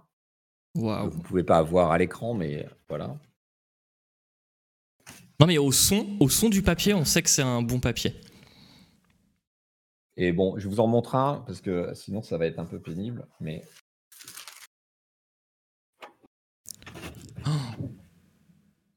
Waouh. Ok. Il y a Crazy qui dit mets, mets des gants quand tu touches à ça. ouais, mais c'est super beau. Il y a des petites feuilles euh, intercalaires pour protéger euh, l'impression. Bah, il est très très beau. Ça m'intriguait parce que depuis, bah, depuis que depuis qu'il y a les émissions, je le vois et ça m'a toujours intrigué. J'ai jamais osé te demander. Du coup, c'était le moment. Eh bien, Voilà. merci pour ce partage, Evan. Et Euh, sinon, j'ai j'ai pas du tout fait attention à ce qu'il y avait derrière moi. D'habitude, je fais un peu de rangement dans la bibliothèque. Donc, euh, ça, ce n'est pas une œuvre, c'est juste une boîte de mouchoirs. très esthétique, très esthétique. Voilà. ah oui, un Ça, chat. ça c'est une œuvre, mais c'est de ma fille. Alors c'est c'est c'est Monsieur Chat Voilà. qui est toujours euh, qui est toujours un peu qui est toujours dans le coin. Il est très beau, il est très beau, euh, le, le- il est très beau. C'est un très beau chat.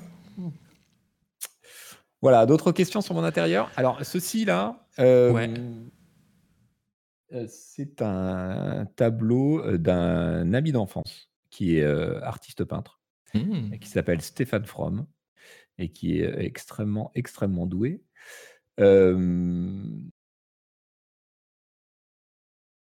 Ici, vous avez des petites sculptures euh, d'un autre, euh, d'un autre ami qui fait euh, des compositions comme ça en métal et en verre colorié, qui est décédé il y a quelques années, qui s'appelait Koch, Hmm.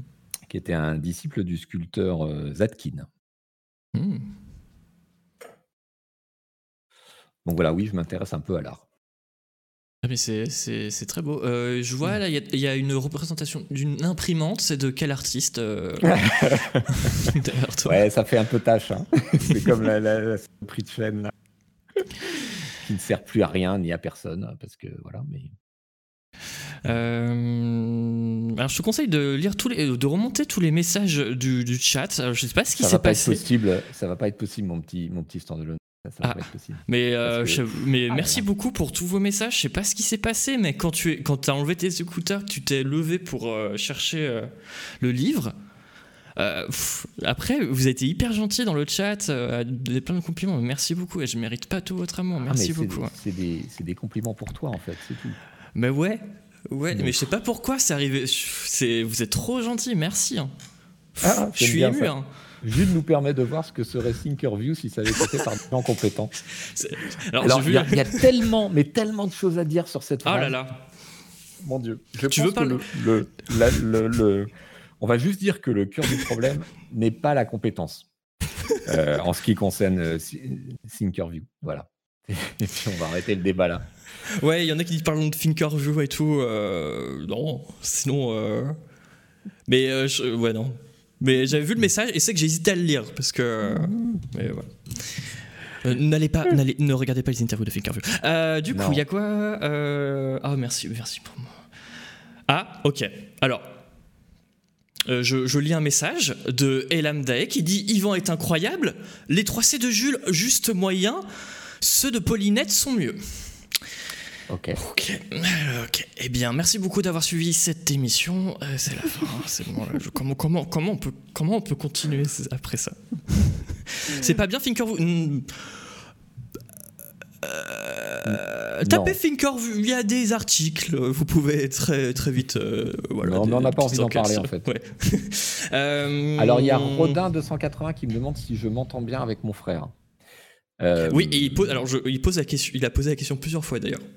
Je m'entends très très bien avec mon frère, on est très proches. Euh, on fait partie de ces frères qui ne se qui sont toujours bien entendus. Moi, j'étais entouré de copains qui étaient aussi euh, euh, deux frères. J'en avais plein, on en avait plein autour de nous qui étaient deux frères à peu près du même âge et qui arrêtaient pas de se, foutre sur la gueule. Enfant, nous, on s'entendait toujours très bien. Et ça, ça a persisté. Alors pourquoi on parle de mon frère? Parce que, pour ceux qui ne le savent pas, mon frère, donc Laurent Godet, est un romancier et dramaturge qui a eu euh, le prix Goncourt en 2004, je crois.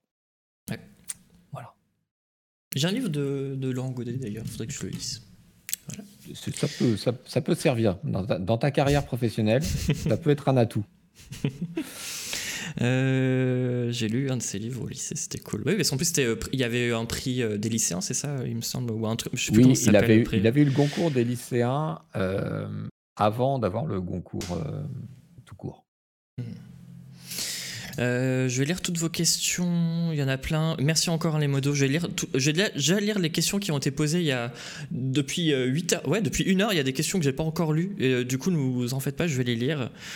Alors, ok, bon, je vais. Paltorn. Paltorn a dit Yvan ouvrira-t-il son OnlyFans si on passe les 500% Non. ah, bon. Par contre, Cannost, il me semble que oui. De ah ce que j'ai compris, ouais, j'ai entendu dire que Cannost voulait ouvrir un voilà, Je sais pas si tu es au courant, mais j'ai entendu, entendu dire ça. Je sais pas si c'est officiel, mais. Non, mais il y a euh. une histoire de bain entre malware et Agbo.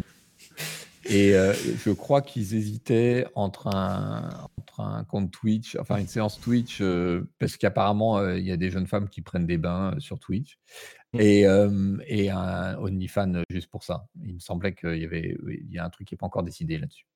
Ah, d'accord. Mais en parlant de bains entre, entre Noël Malware et Agbou, avec Chat, on avait fait un faux JT il y a un ou deux mois, et Chat fait des montages euh, notamment, il a fait un montage de Hackboo et de Noël Malware euh, dans un bain, mais qui a été, qui a été flouté.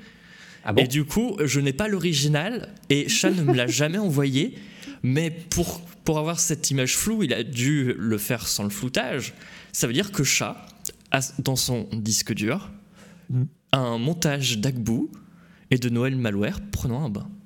Et ça veut dire qu'il il a, il a pris du temps pour faire ça. oh oui. Ça veut dire. Le même mec qui nous dit depuis trois semaines, et à juste titre, ah, j'ai pas le temps, j'en peux plus. Je, je, sais...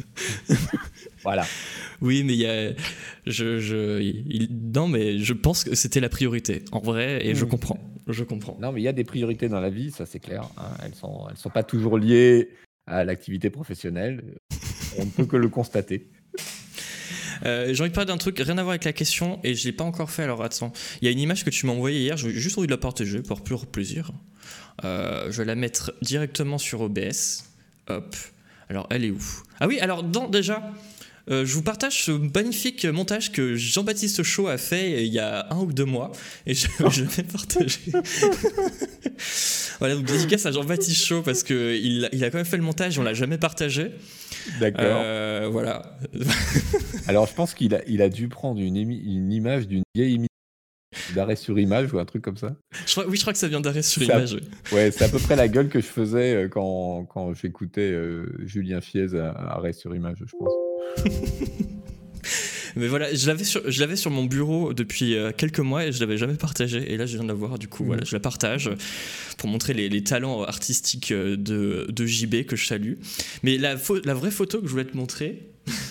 et hier, je voulais demander à Discord, mais j'ai pas eu le temps et euh, sur le forum de faire un, une imitation de cette photo. Comme ça, j'aurais pu faire une petite compilation d'imitation de cette photo. Mais attends, mais elle est où? Ah, elle est là. Voilà. Elle a disparu. Non, mince, mais attends, Je suis dans ton ordinateur. Pourquoi t'es comme ça Mais t'es à l'envers Je sais pas, Discord l'a mis. Bon, bah tu vas être à l'envers.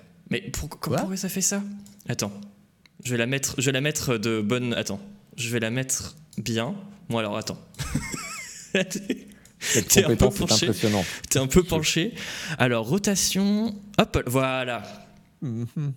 Alors d'où vient cette photo? Euh, quelle, euh, Voilà, donc cette photo a été faite il y a quelques, a été faite euh, il y a quelques jours. Euh, oh, très belle, très belle photo où tu as pu placer la tasse, euh, la tasse, le mug qu'elle a placé. Moi, je la trouve très bien cette photo. Et je sais pas pourquoi tu as partagé sur Slack en disant oh là là, regardez, mais elle est très bien cette photo.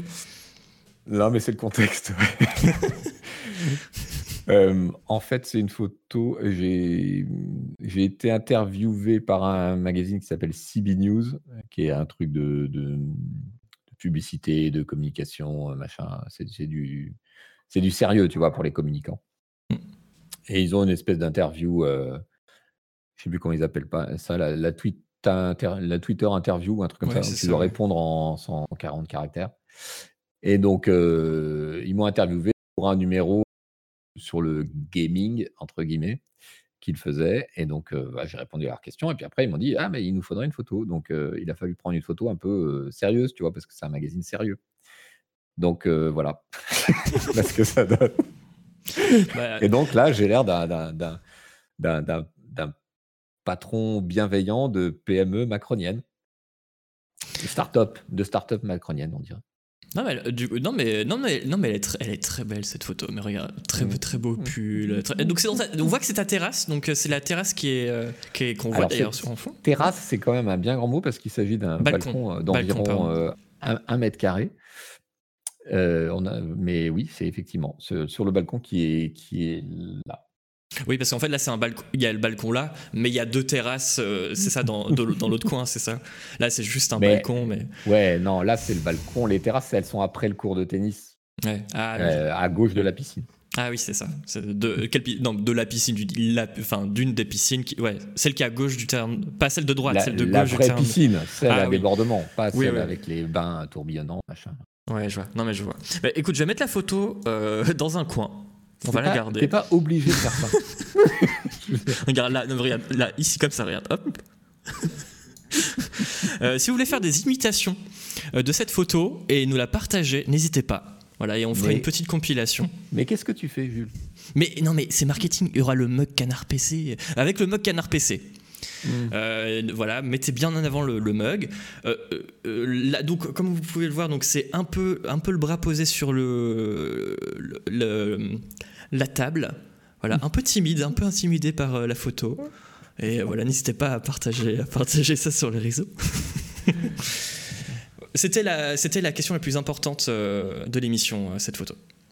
D'accord. Je tiens à le dire, je tenais à le dire. Et là, Il est- et là tout, tout est dit. Il est déjà 9h51. Euh, on a encore deux heures, ça va. Euh, J'avais envie euh, de parler. on va revenir à l'interview, mais on va quand même parler de. de J'ai envie de parler avec toi de séries, de films, de livres. Parce Oui. que. Euh, on sait pas trop ce que, que- ce que tu aimes en série. C'est très compliqué de savoir ce que tu aimes. On a, on a du mal à te percer, Yvon Godet. Ah bon? Euh, la première fois qu'on est allé, euh, qu'on a mangé ensemble, j'ai voulu, j'étais intimidé, j'ai voulu te poser des questions genre oui, moi je regarde cette série, je sais pas si tu te souviens, et je t'ai donné des noms de séries et à chaque fois tu me disais non mais ça c'est de la merde et tout. Je fais oh mince, mince, je gagne pas des points, je gagne pas des points, faut que je trouve une série qu'il aime bien. Je sais plus ce que je te disais comme série, non mais ça c'est nul, non mais oh là là là. Et euh, j'arrive pas à savoir ce que tu aimes. Euh, si, je sais que tu aimes The Wire. Ouais. Ah, c'est une grande passion. ouais. C'est vrai, The Wire? Euh, Ah ouais, ouais, ouais. C'est pour moi, c'est la meilleure série policière de. Ah, ça Et coupait. depuis- De... Ça coupait. Ah, euh, Ouais. Je disais que pour moi, c'était la meilleure série policière de tous les temps. Ah oui. Et euh, ouais, ouais. Et depuis, euh, je suis le, le- le travail de ce showrunner euh, systématiquement. Et il a déjà produit des trucs euh, vachement, vachement bien. Ah, c'était justement ma prochaine question. Ouais, du coup, tu suis le travail. euh, Il a fait quoi après euh, The Wire? Euh, il a fait une, une mini-série sur euh, la guerre en Irak, Hmm. qui était tirée euh, de. euh, donc, le, le showrunner en question, c'est euh, euh, David Simon, Hmm. un, un Américain euh, un peu de gauche, et qui est un ancien journaliste. Et donc, The Wire est issu en partie de son travail de journaliste, puisque lui, il, enquêtait sur les faits divers et les affaires policières. voilà. Mhm. Bon, bref. Euh, juste après, il a fait euh, une mini-série sur euh, le, la guerre en Irak, euh, tirée d'un bouquin d'un journaliste de- du magazine Rolling Stone qui avait été euh, en bed avec l'armée américaine, euh, Mhm. qui est fantastique, mais le nom m'échappe. Euh, et c'est bien dommage. Et puis euh, ensuite, il a, hum, il a comment, euh, il a fait un- une série sur le. Alors, il y a toujours plusieurs thèmes dans ces, euh, dans ces séries. C'est ça qui est passionnant, c'est qu'il y, a- il y a toujours un contexte euh, et une problématique sociale qui est très forte, euh, mais qui se fait pas au détriment, enfin à mon goût en tout cas, au détriment euh, des, euh, comment dire, des règles de, de la fiction euh, qui est de, de produire un truc euh, divertissant et intéressant. Quoi. Donc euh, la série s'appelle The Deuce et c'est... euh, Ah oui, oh là là, c'est super bien. Ah, tu l'as vu? Ah oui, bah, avec James Franco, c'est ça? Et, Exactement, euh, ouais. Et euh, comment s'appelle? Gy- Gyllenhaal, euh, j'ai oublié son prénom. euh, Ouais, Gyllenhaal, qui est mais, euh, fantastique, qui est absolument extraordinaire. Euh, donc ça, c'est trois saisons, je crois. Mm. Je crois qu'il y a une quatrième Euh, qui arrive ou qui va arriver. euh, Je crois. Non, elle est, finie. Elle est finie. Ah, euh, ah, ouais. Maggie, merci, Maggie euh. Ah, Voilà. ok, donc c'est trois saisons. Donc euh, ça, c'est une très très belle série, donc qui est sur le, à la fois euh, la transformation euh, immobilière de, de New York euh, et la boboisation de, de Broadway, et en même temps la toute comment dire l'évolution du comment on pourrait dire ça? Euh, du milieu de la prostitution, des sex shops, etc. Et c'est traversé par la crise du sida euh, à un moment, et c'est que des personnages euh, absolument extraordinaires. C'est pas gay gay, Mm. euh, mais euh, mais c'est très très puissant. Voilà. Bah ouais, bah, c'est sur OCS. Il me Oui, semble. parce que c'est il est il est en contrat avec HBO. Simon, donc toutes ces séries euh, pour l'instant euh, ont été chez, chez HBO et c'est OCS en France qui a les, qui a les droits. Euh, David Simon, donc c'est vraiment, vraiment fantastique. Il faut absolument voir ça.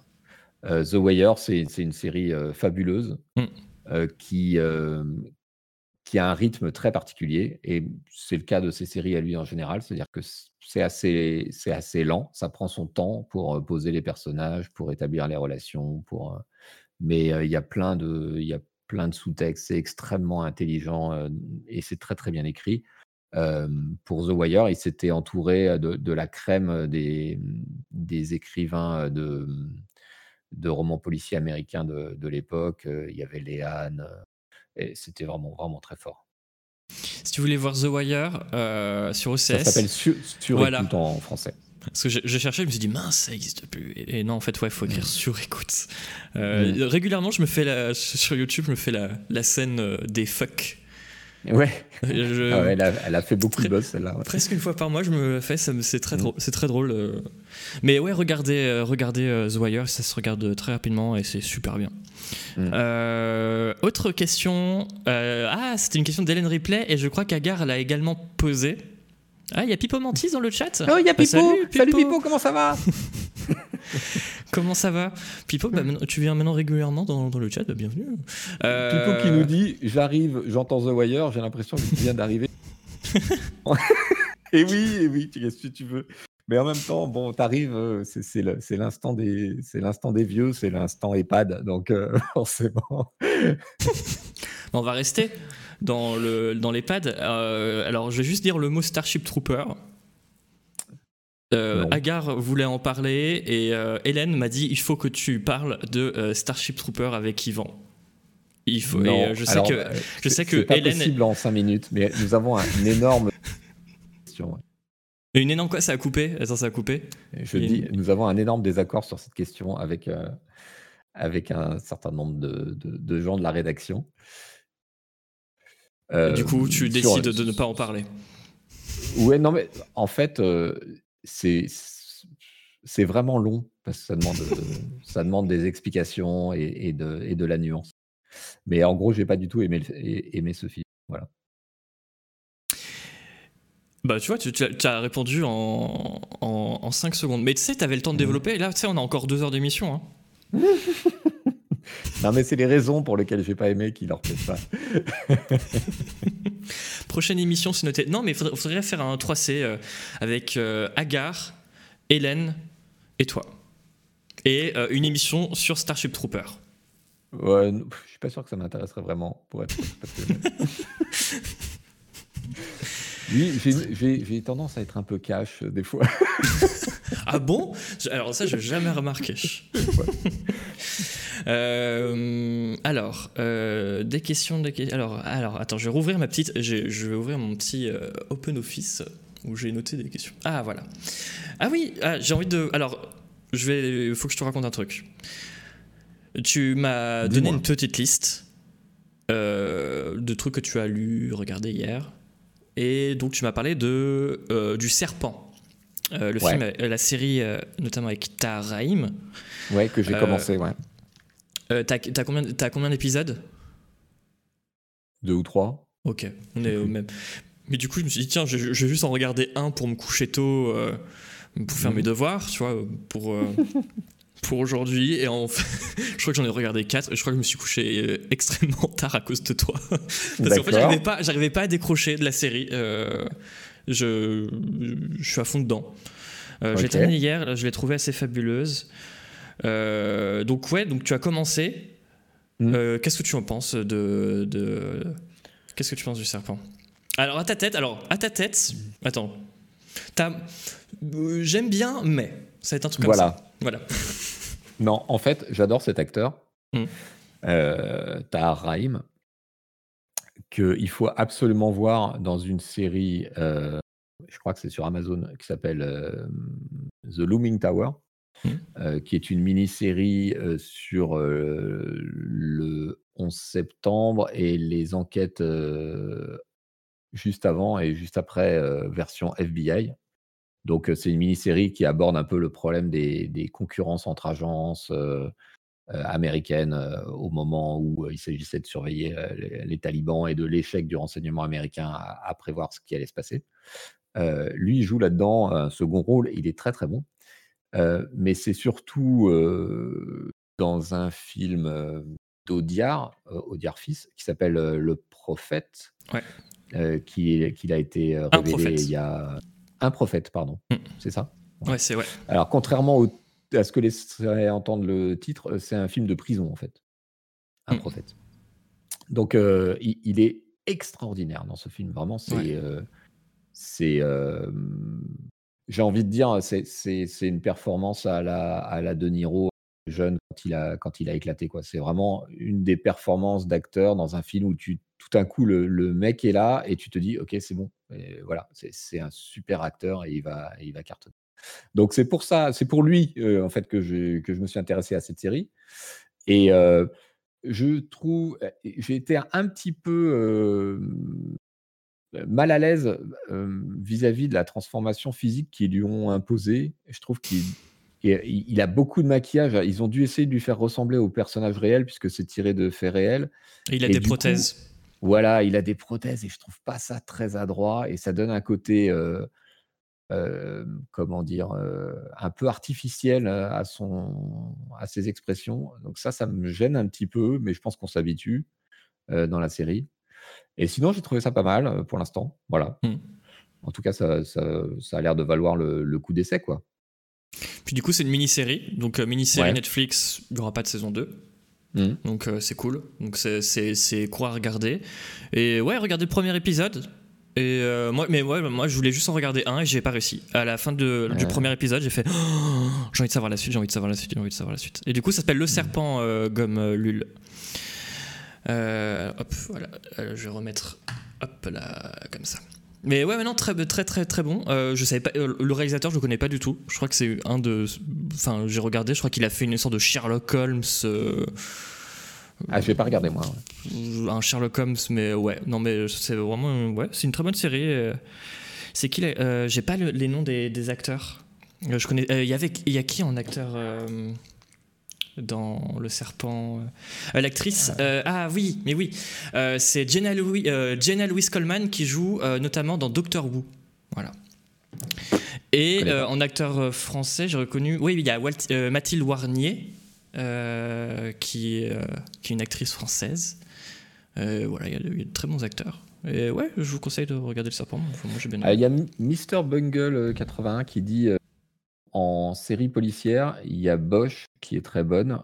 Et effectivement, Bosch sur Amazon, c'est une super série policière. Ah, très très bonne série. Et c'est pas complètement un hasard parce que c'est un des coproducteurs de The Wire qui, qui est showrunner sur cette série-là en fait. D'accord. Il s'appelle comment? Overmeyer ou je sais pas quoi. Euh, il faisait partie de l'équipe de production euh, de, The Wire et il a créé ça sur, euh, sur Amazon Studio, Bosch. bravo pour la réactivité, Jules. c'est une super série policière qui, qui est tirée, mais tirée façon inspirée des romans de Michael Curry, qui a été et j'assume ce, passé, un excellent auteur de, romans policiers américains, euh, lui aussi un ancien journaliste, euh, et qui a euh, écrit je ne sais pas combien de centaines de bouquins. Et donc, ils ont eu l'intelligence pour la, série Bosch de reprendre son personnage, de le décaler dans le temps, et de, en fait, de s'inspirer de plusieurs romans dont ils entrecroisent les intrigues. Donc, c'est vraiment très bien fait. C'est des super acteurs, vraiment, super acteurs. Titus, il est fantastique. on retrouve certains, acteurs qui étaient présents dans, The Wire. et très très bonne série, vraiment. si, vous avez un compte Amazon Prime, jetez-vous là-dessus. Il y a plusieurs saisons. Moi, j'attends la prochaine comme un, comme un mort de soif. Tu m'en avais déjà parlé ouais, de, de il y a plein de saisons. En fait, c'est ça qui me motive. mais euh, Ah mais non, mais c'est ça qui est motivant. Au contraire, c'est tu sais que c'est bon parce que je te le dis, et, euh, et, du coup, tu sais que voilà, tu, tu vas être tranquille pendant un certain temps sans avoir à éplucher euh, le fin fond de Netflix pour trouver un truc à peine regardable un soir de déroute, quoi. Mmh. D'accord. Euh, merci beaucoup Breloc pour ton 13e mois d'abonnement. Merci beaucoup. Dur à cuire qui nous dit The Wire passé quasiment inaperçu en France dans les années 2000. En fait, il est passé inaperçu un peu partout. C'est-à-dire que leur chance pour The Wire, ça a été d'être euh, sur HBO, donc euh, une chaîne payante où il n'y avait pas des impératifs d'audience très très très forts. puisque la chaîne à l'époque bah, avait des trucs qui marchaient très bien et misait plutôt sur l'image et la qualité. Euh, parce que The Wire, c'est un cast qui a 90% d'acteurs noirs américains, ce qui se faisait pas du tout à l'époque. Et ce qui était même déconseillé par les producteurs parce que bah voilà, le spectateur moyen américain ne pouvait pas se reconnaître parce que les acteurs étaient noirs, gna gna gna gna. Euh, donc, euh, donc oui, ils sont passés relativement inaperçus au début. Il y a eu un espèce de succès d'estime euh, grandissant qui a fait que la série a émergé et a pu continuer après saison, saison après saison. Pardon. Sans la sortie. Ouais, mais du coup, ouais, profitez-en si vous avez. Ah, il y a quelqu'un qui parle de The Shield aussi, au niveau de The Wire. Euh, The ah non, je, non, je ça, connais. Ça, ça c'est insupportable comme comparaison. non, non, c'est pas possible. T'as déjà regardé je, je connais pas. Je, je connais pas. The Shield, ça n'a absolument rien à voir. Alors, ça peut être appréciable euh, comme série, mais en niveau qualité d'écriture et intelligence, c'est non, ça rien à voir, absolument rien à voir. Par contre, quelqu'un dit Oz est au niveau de The Wire. J'ai pas regardé. apparemment, c'est bien ça, ouais. Apparemment, c'est. Mais j'arrive pas. Alors, apparemment, OC HBO, mais c'est pas sur. Euh, j'arrive pas à le trouver sur OCS. Ou j'ai peut-être mal cherché. Hmm. Euh, la question. Ah Oui D'ailleurs, on, se demandait avec, euh, avec Hélène Ripley est-ce que tu regardes Les Sopranos? J'ai regardé Les Sopranos à l'époque où c'était divisé, diffusé, c'était c'était sur Jimmy à l'époque, dans les années 80 ou 90. un truc qui n'existe pas, donc ça fait vraiment. Mmh. j'ai pas, j'ai pas tellement accroché en fait, mais mais je sais que c'est moi. Je sais que c'est pas la qualité de la série. Ah, d'accord. J'espère que Noël Malware n'est pas dans le coin. Mmh. Et ouais, moi, ouais, euh, quelqu'un a, parlé d'Hippocrate. Je vous conseille de regarder Hippocrate si vous n'avez pas. Enfin voilà, c'est ma, ma personnelle. Euh, Hippocrate sur euh, MyCanal de, de, Thomas Lilti, qui est un ancien médecin et qui s'est lancé dans la réalisation. il a réalisé Hippocrate, médecin de campagne. il a réalisé un film avec Lacoste et Leb Gill, mais j'ai plus le nom qui est la suite, euh, non, qui est un préquel de Hippocrate. Et après le film Hippocrate, il a sorti donc la série Hippocrate avec Louise Bourgoin notamment. Euh, il y a euh, Alice Belaïdi. Et c'est une très très bonne série. La saison 2 est encore meilleure que la 1. Elle vient de sortir. Et voilà, je vous, conseille d'aller voir ça. C'est toujours de Thomas Lilti. Voilà, première année, merci. Et c'est où? C'est sur MyCanal. Ah, c'est une série Canal. ah, il y a Academy, enfin, il y a Denis euh, West Wing, évidemment. West Wing West Wing, The West Wing, ça c'est une série fabuleuse, extraordinaire. De, une, série euh, sur le, la Maison Blanche, les élections présidentielles et tout le staff de la Maison Blanche, etc., euh, qui est fabuleuse. Je connais pas du tout. Et c'est sur quoi? HBO Max? Ah ouais, mais non, mais ok. Je vous Donc, balance des, images. Le showrunner, c'est Aaron Sorkin, euh, qui est un dialoguiste, scénariste euh, euh, de grand talent.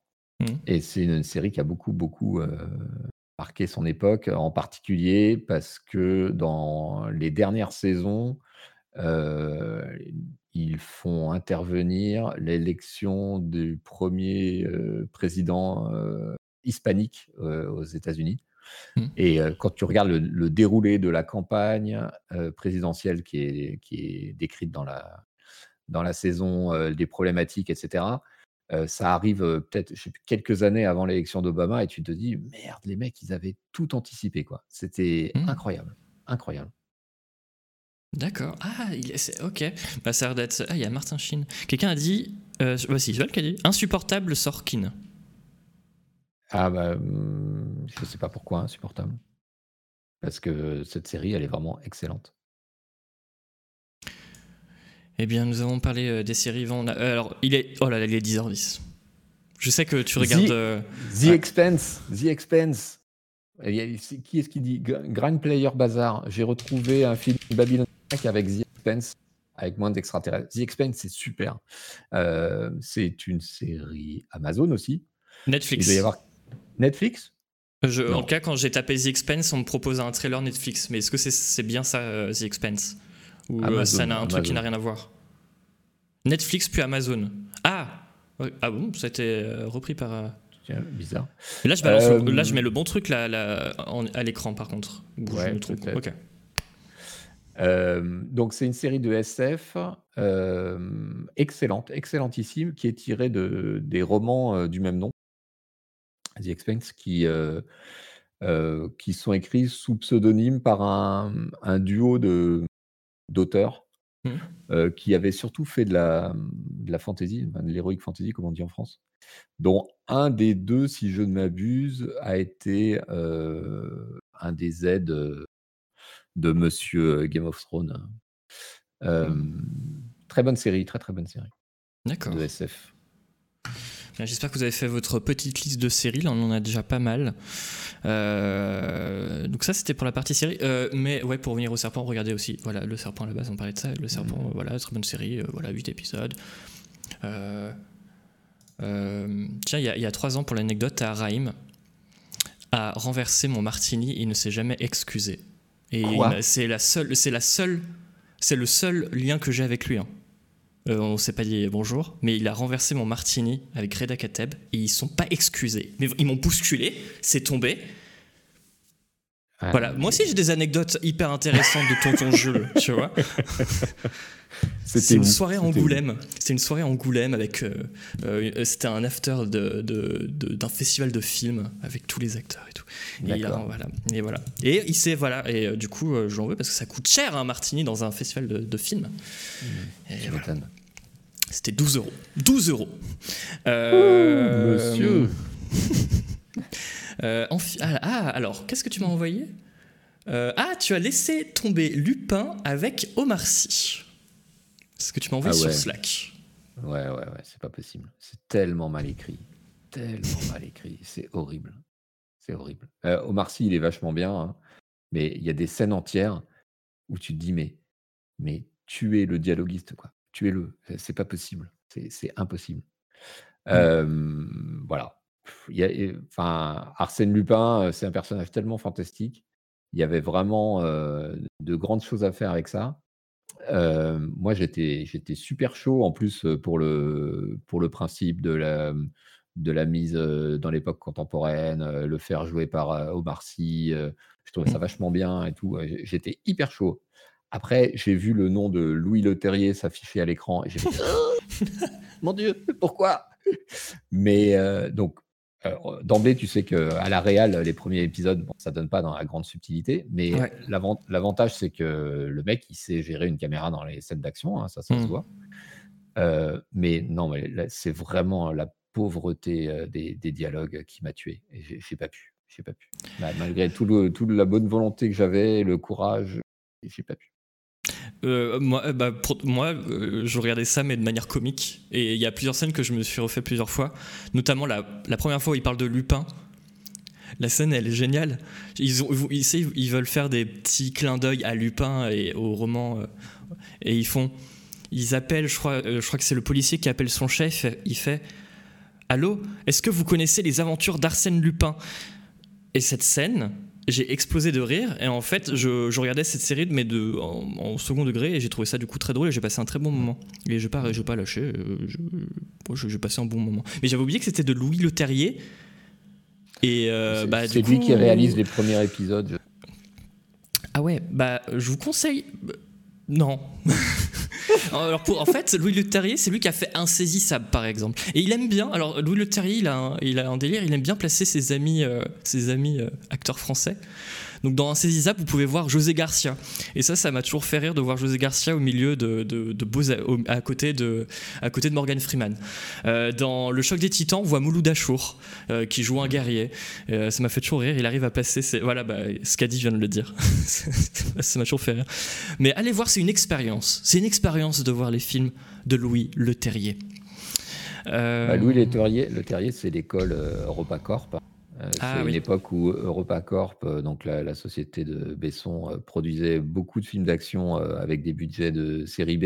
Et il faut lui le reconnaître, il a lancé euh, beaucoup de, de jeunes réalisateurs français euh, sur des films d'action, ce qui était, euh, ce qui est pas le quotidien des réalisateurs français en général, quoi.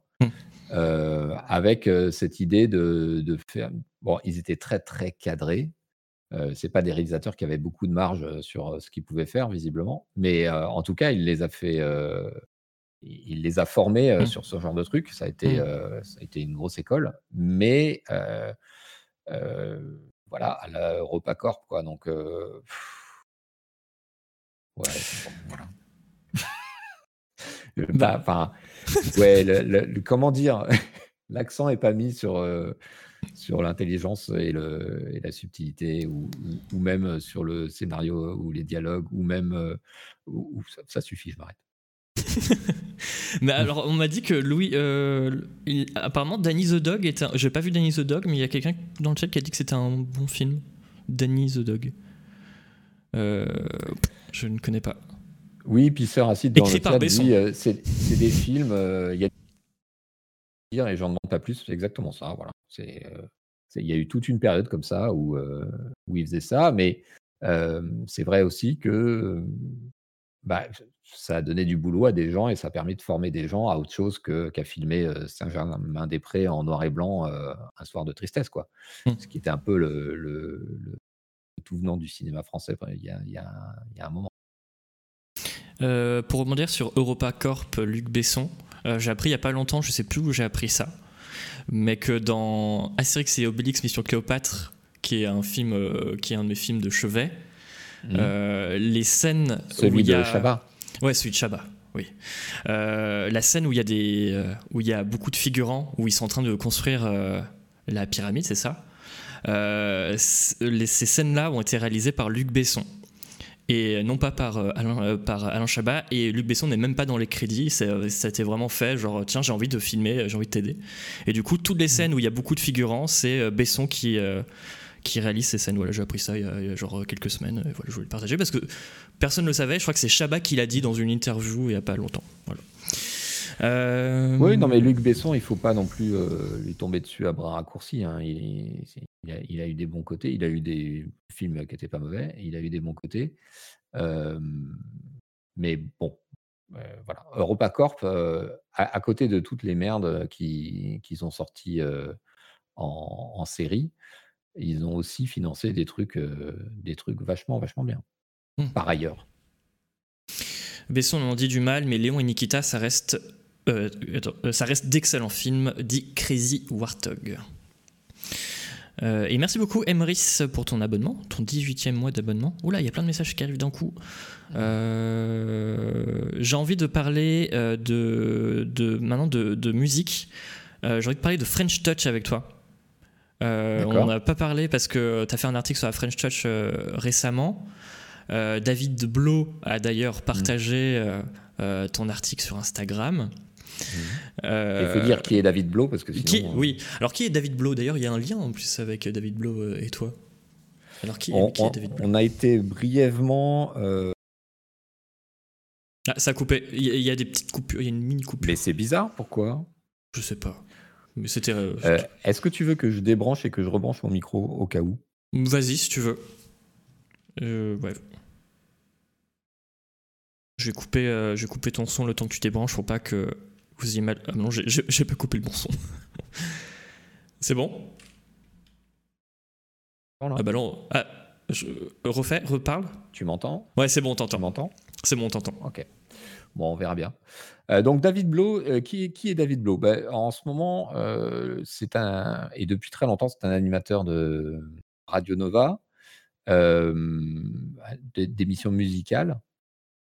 il a tous les jours sur Radio Nova. Il a eu très longtemps des émissions variées, toujours sur la musique. C'est un ancien journaliste musical au sens large, puisqu'il avait participé aux Un Rock à l'époque, etc. Et dans ce cadre-là, c'est aussi un, des acteurs importants de ce mouvement musical de musique électronique français qu'on a plus ou moins appelé la French House ou la French Touch à l'époque. Mmh. Euh, et parce que c'était un des co-organisateurs des soirées euh, Respect au, Queen, qui pendant plusieurs années euh, ont, été vraiment un centre très très important pour la, pour l'émergence de cette musique-là et l'émergence de, toute une série de, de, musiciens français. Et des soirées qui ont eu aussi une, renommée internationale parce que c'est devenu un espèce de label. Les soirées Respect, ils en ont fait aux quatre coins du monde, y compris au moins une fois des soirées de Nouvel An en Australie dans, deux villes différentes le même soir en jouant sur le décalage horaire. Enfin, des trucs, des trucs de fou comme c'était possible à l'époque. Donc voilà, voilà, David Blow, c'est cet homme-là. C'est aussi donc quelqu'un que je connais depuis très longtemps. C'est le scénariste d'une bande dessinée absolument magnifique qui retrace justement les origines de la chronique que tu as acheté, je crois, Jules. Oui, ouais, ouais, ouais, Mais oui, on en avait parlé, ouais. ouais de la musique électronique. Ça a été coupé au moment où tu as dit musique électronique. Voilà. c'est bizarre, pourquoi il coupe ce micro? D'habitude, il fait très bien. Hmm. Donc, une histoire de la musique électronique qui s'appelle Le chant de la machine, euh, dessiné par Mathias Cousin, qui est un, ami d'enfance, malheureusement disparu depuis, et euh, scénarisé par David Blo. Voilà. Et et du coup, euh, tu avais fait donc un super article sur ça qui a été partagé par David Blow. Euh, mais tu as un rapport du coup avec la French Touch? T'écoutes, euh, pardon, j'ai dit French Touch. French Touch. Euh, t'écoutes de la musique électronique? Est-ce que tu écoutes, est-ce que par exemple tu écoutes, je sais pas, Air, Daft Punk Ouais, ouais. y des... ouais. Mmh. Vrai, Alors moi j'ai découvert ça après coup en fait. Mmh. parce que pendant que David et, ses amis d'enfance qui, formaient un, groupe euh, faisaient les. Bon, c'était le début des, des raves un peu clandestines, etc. Mmh. Il y avait, c'était toute cette époque. moi, j'étais complètement passé à côté de ça. J'étais pas du tout dans une période musique à cette époque-là, donc j'étais pas du tout avec eux dans ce trip-là. j'ai découvert j'ai découvert ça un peu après coup, quand les Daft Punk ont commencé à vraiment du, du retentissement, c'est parvenu jusqu'à mes oreilles. Mmh. Et je me demande, je me demande si c'est pas Casque Noir, la première année où je suis arrivé à Joystick, qui m'a qui m'a branché sur Daft Punk. Et mmh. en tout cas sur R, c'est absolument sûr que c'est lui. Mmh. et donc voilà. Et après coup, j'ai un peu rattrapé mon retard. J'ai beaucoup écouté ce qui se faisait à l'époque et je suis très branché sur cette sur cette house française de l'époque qui est qui est pas une techno, qui est pas une house vraiment très orientée danse comme on en trouve aujourd'hui, qui est un truc un peu pétillant, un peu mmh. doux, qui met de bonne humeur et qui soutient dans la journée quoi. Hmm. Donc euh, j'adore, j'adore, franchement, j'adore. Et tu suis encore un peu la scène, euh, la scène française actuelle en French Touch, euh, de ce, que fait Headbanger, je sais pas, Breakbot, Mid Non, pas vraiment, pour être honnête. Non, non, pas vraiment. je sais qui est Headbanger, c'est déjà pas mal. Période. mais non, je suis. pas je, suivais certains trucs, je suis les Daft Punk, euh, je, suivais Cassius, euh, mmh. malheureusement euh, endeuillé, et puis et voilà, je découvre des trucs de temps en temps, un peu, un peu au hasard, hein, des recommandations à droite à gauche. Mmh. Et on critique beaucoup les, algorithmes, mais en fait, des fois, ça te donne des trucs assez marrants et tu mmh. tombes et, tu, tu raccroches des wagons très très bizarres. Euh, comme lui qui dit écouter du Sébastien, mais oui. Euh, euh, ouais, mais tout ce que fait, tout ce que produit Ed en tout cas, c'est vraiment cool. Et enfin, moi personnellement, j'attends un retour de R. Je crois que j'ai vu l'un des tout derniers concerts de R. Et j'attends avec, mais parce que JB Dunkel, donc c'est l'un des deux, l'un des deux de R, s'est lancé en solo, mais j'attends avec impatience un retour de R. Est-ce que tu as suivi ce qu'ils ont fait pour Charlotte Gainsbourg? Euh, oui, bah, le, euh, oui, bah, produit. Euh, oui, oui, son dernier album, c'est ça? Bah, Les deux derniers, je pense que c'est eux qui le font. Ah, ouais. À, la fois à la compo et à la production. Ouais, et puis il y a aussi.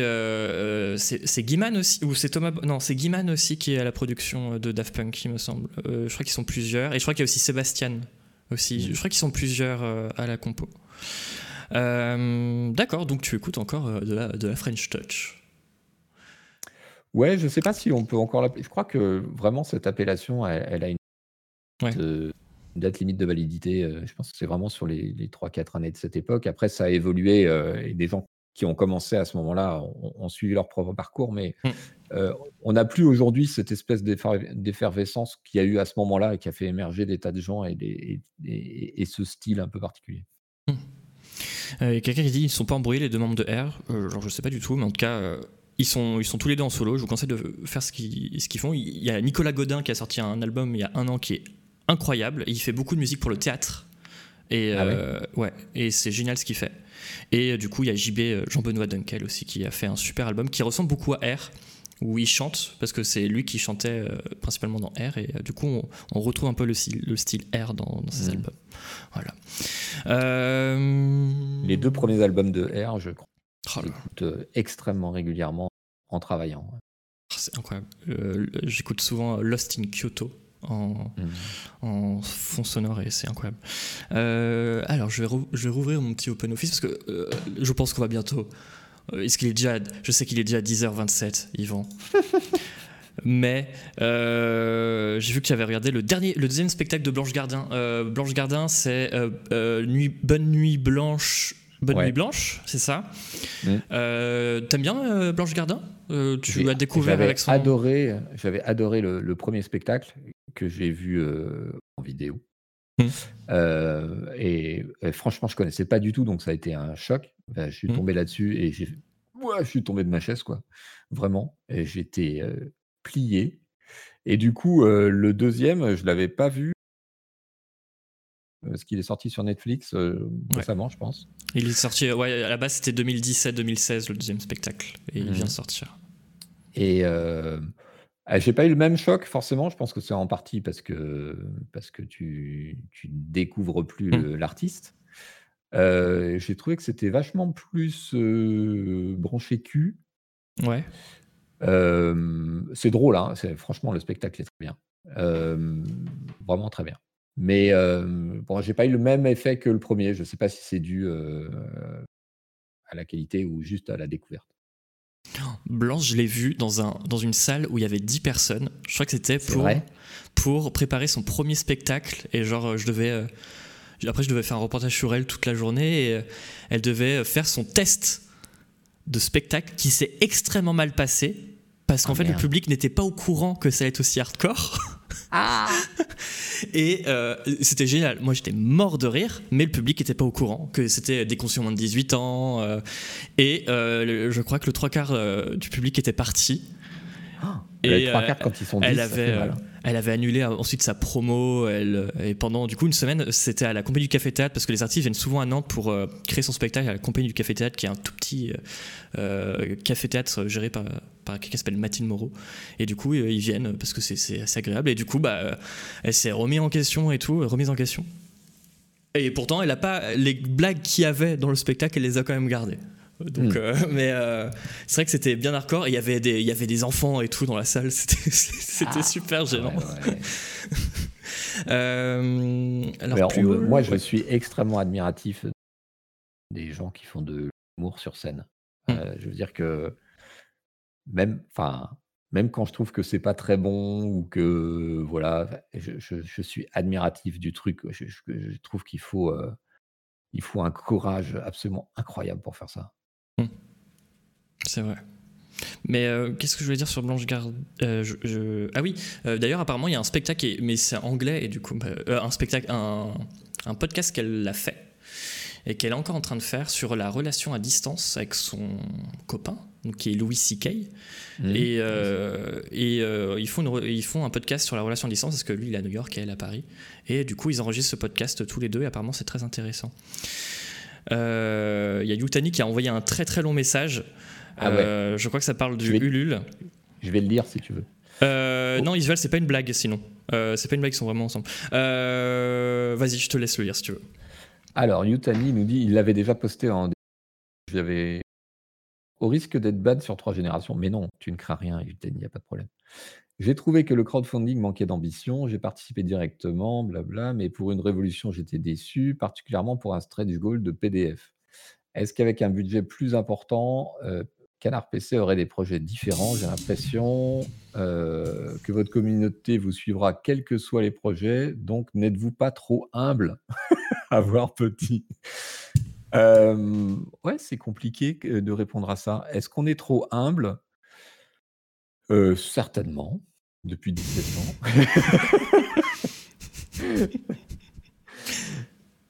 non, non. alors, par quel vous prendre ce truc-là? D'abord, on est peut-être trop humble dans le sens où on, ne cherche pas à faire, à réinventer la roue ou à annoncer des projets mirifiques qui, soient de l'innovation technologique, etc. Parce qu'on sait quel est notre métier à nous, et notre métier à nous, c'est de, parler ou d'écrire sur les jeux. C'est pas forcément de, concevoir, par exemple, des sites web avec des nouvelles technologies qui soient incroyables et qu'on n'arriverait pas à maintenir après ou pour lesquels il faudrait un staff de 10 personnes en permanence pendant 3 ans. Ou... Bon, c'est pas notre truc à nous. Donc, notre ambition, elle se, place plus sur l'éditorial, c'est vrai. Alors, c'est peut-être moins spectaculaire que d'autres. Est-ce que la communauté nous suivrait, quoi qu'on fasse c'est peut-être vrai une fois, mais sans, sans vouloir. enfin, comment dire? Le, succès qu'on a avec ces, ces financements participatifs réguliers, c'est aussi le, résultat de, de, 17 ans de, de respect et d'honnêteté.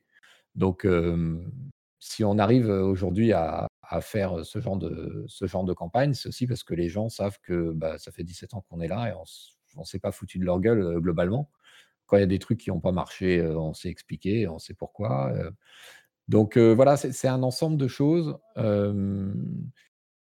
c'est vrai qu'on n'est pas, on est toujours un peu en retard sur les, sur les évolutions. on s'est mis tard au web, on s'est mis très tard au stream on, est lent là-dessus. On est lent là-dessus parce qu'on est méfiant, parce que, mine de rien, c'est une équipe d'une quinzaine de personnes, mais ça a l'air gros comme ça par rapport à, d'autres équipes qui sont plus petites. Mais en réalité, c'est un, tout petit esquif et euh, on est très prudent pour pas se, pour pas se viander, quoi, parce qu'on n'a pas de seconde chance dans ce genre de, dans business et dans, ce genre de situation. Euh, mais alors, révolution, euh, J'entends la critique hein, de nous dire «Oh, bah, c'est ça votre évolution, un nouveau site web. Alors, c'est pas vrai, c'est pas juste un nouveau site web, c'est d'abord du nouveau contenu, peu importe le, réceptacle, que ce soit le web, le stream, le papier. C'est tout un ensemble et c'est une grosse, grosse, grosse évolution pour nous. C'est une nouvelle direction. Donc, c'est pas du tout accessoire, vraiment. Même si, effectivement, bah, voilà, on ne sera pas à la pointe de la technologie du web, c'est clair. Quant, quant, à la question des PDF, c'est pas si simple que ça. c'est un truc autour duquel je, tourne depuis deux ans. C'est très cher de mettre tout ça en place. Ça, implique de mettre en place une visionneuse web, ça implique de lancer une appli iOS, de lancer une appli Android, de trouver une solution pour ne pas avoir à se à se charger nous-mêmes de, la mise à jour de ces applis au, fur et à mesure du bon vouloir d'Apple ou de, Google.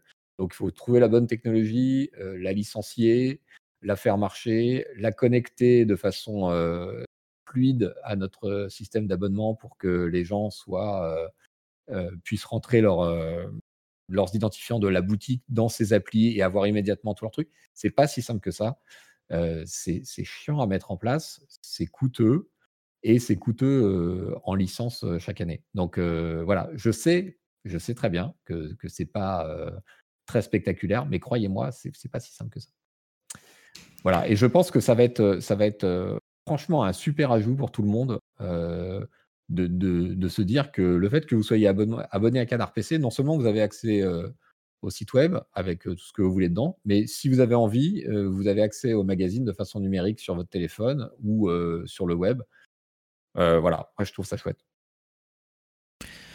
Bah, je vais rebondir sur le Ulule et je pense qu'on va finir l'émission là-dessus. C'est vrai qu'on n'a pas euh, pris tellement de questions sur le Ulule. Bah, non, mais, non, mais je voulais, je voulais faire la partie Ulule et comme ça. Mais là, comme. Alors mince. ici, Là, regardez, là, là nous avons donc le Ulule qu'on voit en direct. J'ai envie de revenir sur jeudi. Euh, on est quel jour Mardi. Euh, jeudi, euh, je crois que tu as été un peu pris au, pris au dépourvu et on peut le revoir dans le replay. Il y en a plein qui ont donné des, des time codes dans le replay où on voit ta tête. genre, c'est allé hyper vite, je crois, les, les 100%. Mhm. Est-ce que tu t'es déjà remis de tes émotions ce week-end? Parce que je sais que tu étais stressé avant le lancement et tu as été très soulagé quand. comment s'est passé ces derniers jours?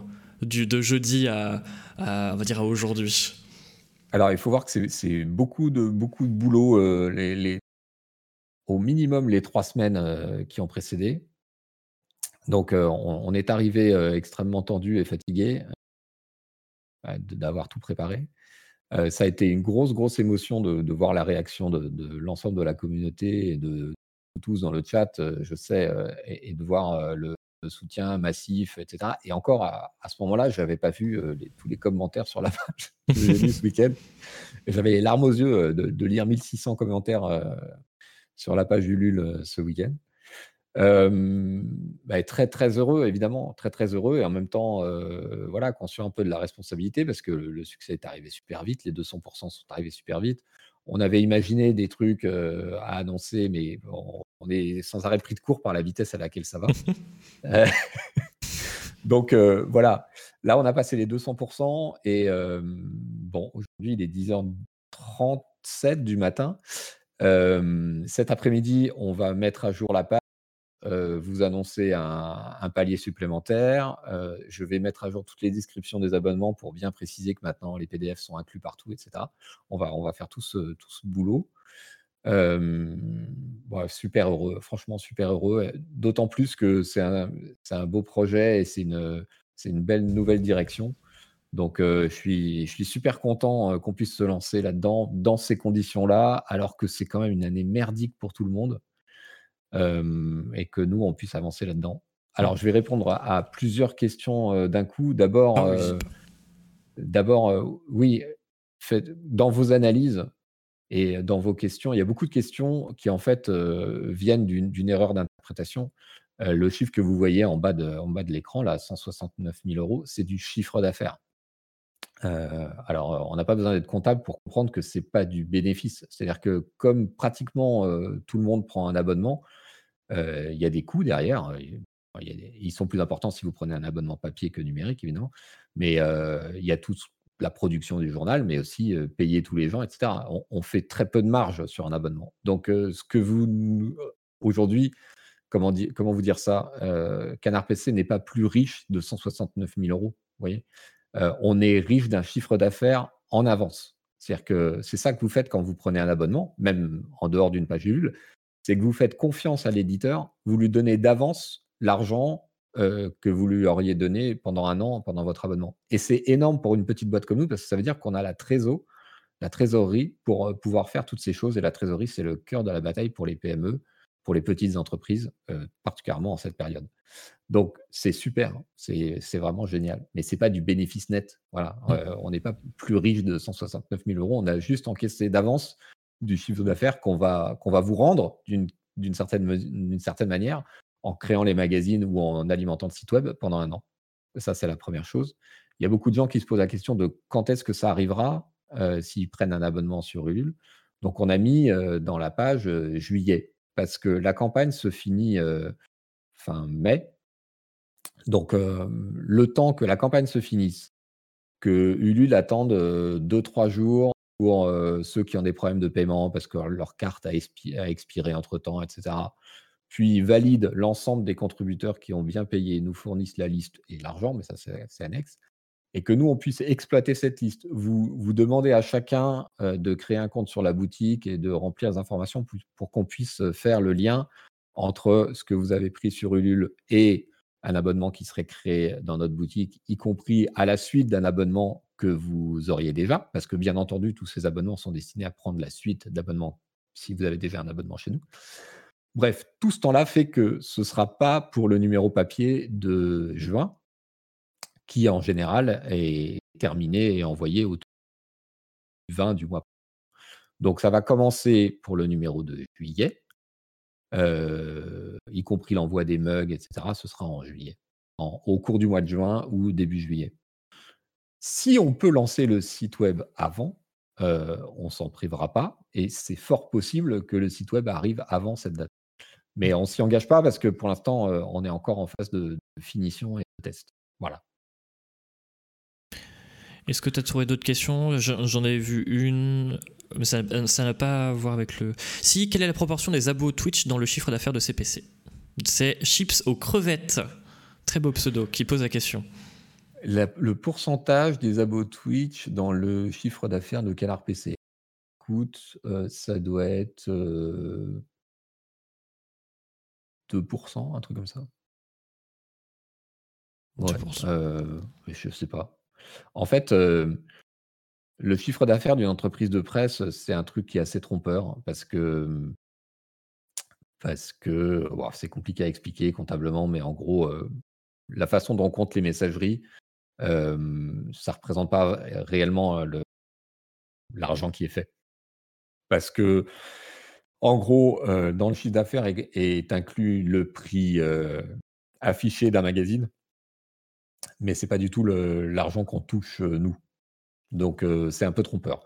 Mais en gros, ce qu'il faut retenir, c'est que depuis, depuis un an, depuis le début du confinement, enfin depuis la montée de la chaîne Twitch, c'est devenu une source de revenus importante pour nous parce que elle, d'abord, elle compense tous les efforts qu'on met dans la production de contenu, y compris le salaire mirobolant de, de Sylvester Stallone ici présent. non, mais c'est une demi-blague, c'est-à-dire que effectivement, on pourrait pas, on pourrait pas s'engager financièrement pour la production de tout ça s'il n'y avait pas derrière des revenus. Et de ce point de vue-là, la communauté Canard PC sur Twitch a été extraordinaire. Vous avez tout de suite compris que les abonnements, c'était évidemment notre, notre solution préférée par rapport à la pub. Et donc, et donc aujourd'hui, c'est grâce à vous que, c'est possible, hein, très clairement. Donc c'est une source de revenus qui n'est pas négligeable pour une boîte comme la nôtre, qui permet de compenser des tas de choses, les frais qu'on engage, les projets qu'on a, et, et, voilà. Mais dans le pourcentage global du chiffre d'affaires, c'est pas représentatif, mais ça veut rien dire. Mmh. C'est important aujourd'hui, à l'heure actuelle, c'est une dimension très importante de notre activité et, euh, et on espère, en, augmentant la qualité, la quantité, la fréquence euh, de, de, ce qu'on fait sur Twitch, on, espère, on espère qu'on convaincra de plus en plus de monde euh, à, à s'abonner sur notre chaîne. Et en parlant d'abonnement, merci à beaucoup à Mlacus qui vient de s'abonner pour son deuxième mois. Merci, merci beaucoup. Il euh, euh, y, en a beaucoup qui ont posé des questions sur le scratch goal, le prochain scratch goal. Euh, avait posé la question euh, tout à l'heure. Il y en avait plein d'autres. Donc il y a le 300%. On va, on va l'annoncer. ce sera un 250%. 250. donc arrivé à 200 000. 000 hein. mmh. et on va l'annoncer cet après-midi, mais je peux vous en donner une, petite teneur. Il s'agit de, produire des émissions spéciales en fin d'année et aussi d'avoir un, un, mug spécial pour cette campagne, un, mug exclu à cette campagne qui sera plus jamais mis en vente comme on avait fait pour le Kickstarter. Il y a eu un mug particulier. Mmh. Donc voilà. On nous demande combien, de, combien on touche sur un abo, sur un abo Twitch. on touche 70% du, du prix. Voilà. Donc, euh, 3 dollars et demi euh, sur les 5 dollars de, l'abonnement Twitch. Est-ce que tu as trouvé d'autres questions? Euh, euh, Ah, ah j'ai une question. Pardon. je, si, si, je te laisse lire les questions. S'il y a une question qui t'intéresse. Euh, j'en ai, pas vu passer. Et je vais lire la question d'Agar qui vient m'envoyer un message en attendant sur Slack. Ouais. euh, comme, ça, tu peux chercher. Moi, je réponds à Agar en direct. Euh, j'aime beaucoup l'angle que tu utilises pour ta webcam. Tu fais comment? Tu l'as installé sur un pied? Non, c'est sur euh, mon écran. Voilà. Hmm. Voilà. Et c'est ici. non, il y avait une longue, il y avait des questions. Il y a Xempak qui, avait une, qui a mis une question en avant qui est, c'est une très longue question, je crois. Alors, j'ai du mal à comprendre votre Ulule. Vous avez des papiers, des contreparties online. Je ne suis pas clair si c'est séparé ou pas. Je suis déjà abonné papier. Je ne comprends pas ce que je recevrai aux différents tiers, etc. Alors, euh, le principe du LUL, c'est qu'on peut euh, cumuler euh, les contreparties si on veut. C'est-à-dire que vous pouvez en prendre plusieurs. On déconseille de prendre deux fois un abonnement parce que pour nous, ça va être très difficile d'interpréter ça comme un, enfin, si vous prenez deux fois un an d'abonnement, comme un abonnement de deux ans. Autant c'est assez simple. si vous avez déjà un abo chez nous, de coller l'abo Ulule à la fin de l'abo existant, autant s'il arrive deux abos Ulule, de repérer qu'il faut que ce soit un abo de deux ans au lieu de fois un an, ça, va être assez compliqué. Donc, je vous le conseille pas. En revanche, vous pourrez prendre un abo, plus un mug, plus voilà, d'autres trucs. J'ai pas compris ce qui était pas clair, mais en gros, il y a des abos numériques, il y a des abos papier, sachant que l'abonnement papier inclut automatiquement l'abo numérique. C'est comme ça chez nous depuis 2016. donc, donc voilà, et, tout ça s'additionnera à un abo existant chez nous dans la boutique. On fera en sorte qu'ils prennent la suite, évidemment, qu'ils ne soient pas en parallèle. Donc voilà, et sinon, il y a toujours la, position, la, possibilité de, poser une question sur la page du LUL en message.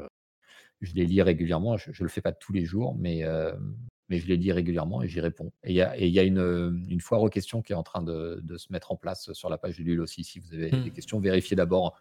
On, a répondu à celles qui étaient les plus fréquentes. Voilà. Il, y a, il y, a un train de la hype qui arrive. Euh, Wally23 ah qui vient de s'abonner, qui, qui, qui, approche apparemment. Et euh, merci beaucoup à euh, Tsutenkyo qui vient d'offrir 5 abonnements à la communauté. Ah, merci. Euh, donc merci beaucoup. Et Glouton qui, waouh, et Glouton également qui s'est abonné, qui a offert un abonnement. Waouh, et Harmony Slike également qui offre des abonnements. Ben voilà, c'est bon, le train de la hype a commencé. Merci beaucoup.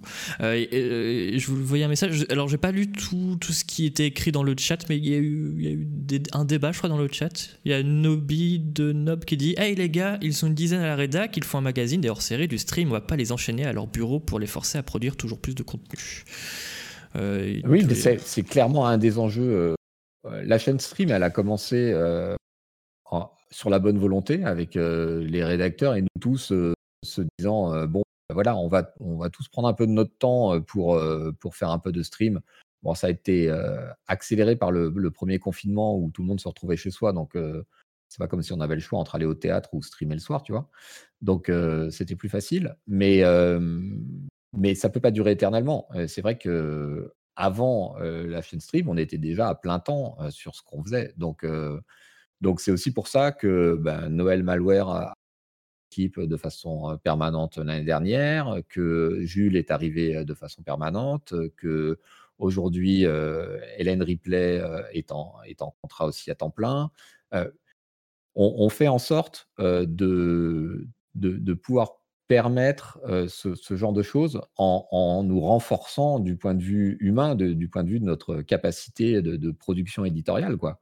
parce que parce qu'on veut pas non plus. Enfin, on, a choisi que ce soit la rédaction qui fasse aussi le Twitch. On aurait pu laisser les gens, laisser les grades papier faire les grades papier et puis prendre des streamers, par exemple. Mmh. et il y aurait eu deux canards PC, un canard PC sur le stream et puis un canard PC différent sur l'écrit. C'est pas pas la voie qu'on a choisie. On a choisi de, faire ça en groupe, toujours de façon un peu collective. Euh, et, du coup, ça implique de renforcer. De toute façon, dans une entreprise de presse, les, principaux, euh, les principales charges, ce sont les salaires. Hein. ça a toujours été ça. Et c'est la, clé. J'avais vu passer une, question dans le chat euh, sur le, fait qu'on n'était pas très favorable aux pigistes, etc. c'est vrai qu'aujourd'hui, à l'heure où je vous parle, Canard PC, c'est à peu près 15 personnes, dont 13 CDI. Voilà. Et c'est quelque chose qui n'existe plus dans la presse, et encore moins dans la presse indépendante. la plupart du temps, les journaux n'ont même plus de rédaction.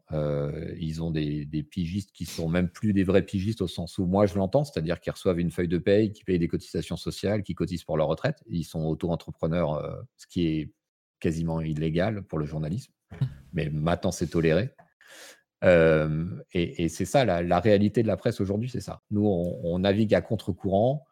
moi, je me souviens très bien que pendant les, en 2018, pendant l'affaire Prestalis, etc., j'étais été assez impliqué à discuter avec les autres éditeurs indépendants, j'ai pas mal de, réunions, machin, et, et j'avais des, des, gens, par ailleurs fort sympathiques, qui me regardaient avec des grands yeux quand ils réalisaient que, que chez Press Non-Stop, on avait des contrats à, durée déterminée. Ils me disaient, mais, mais pourquoi? Tu vois alors que, alors que pour moi, c'est la base. Enfin, je veux dire, c'est les gens pour être créatifs, pour nous on l'est. Moi, c'est ce que j'ai connu aussi.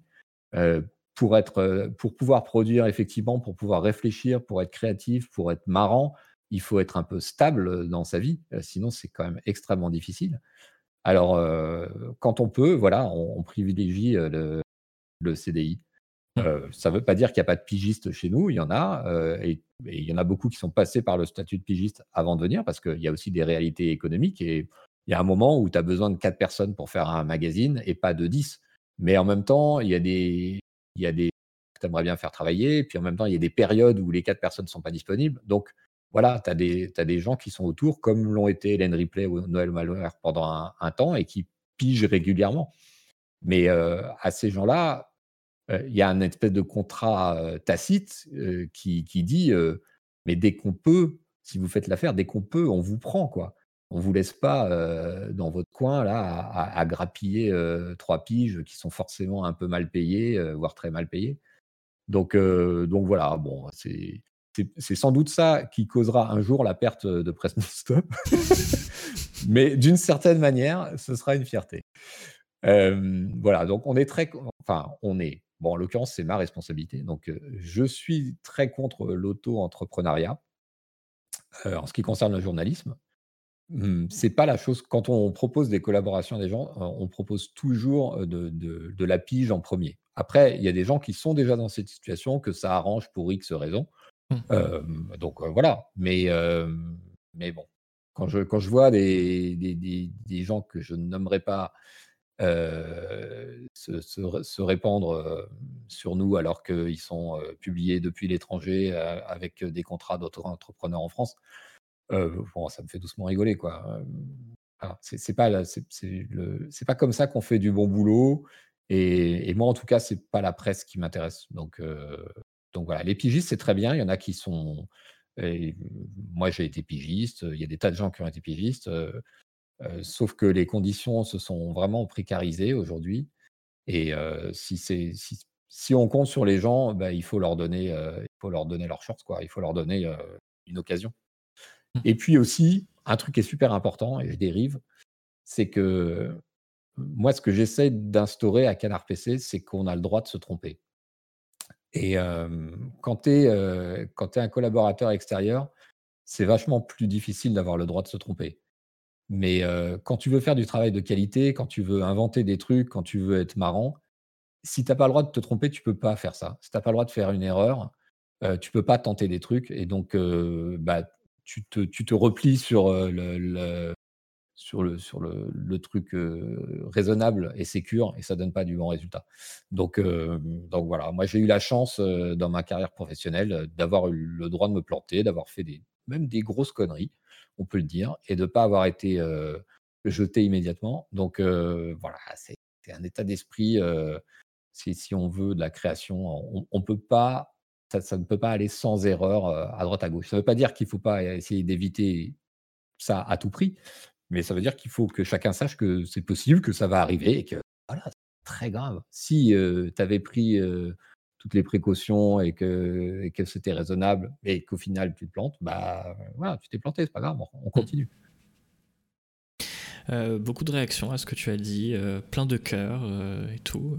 merci beaucoup. J'en profite juste avant parce qu'il y a eu beaucoup, beaucoup, beaucoup d'abonnements.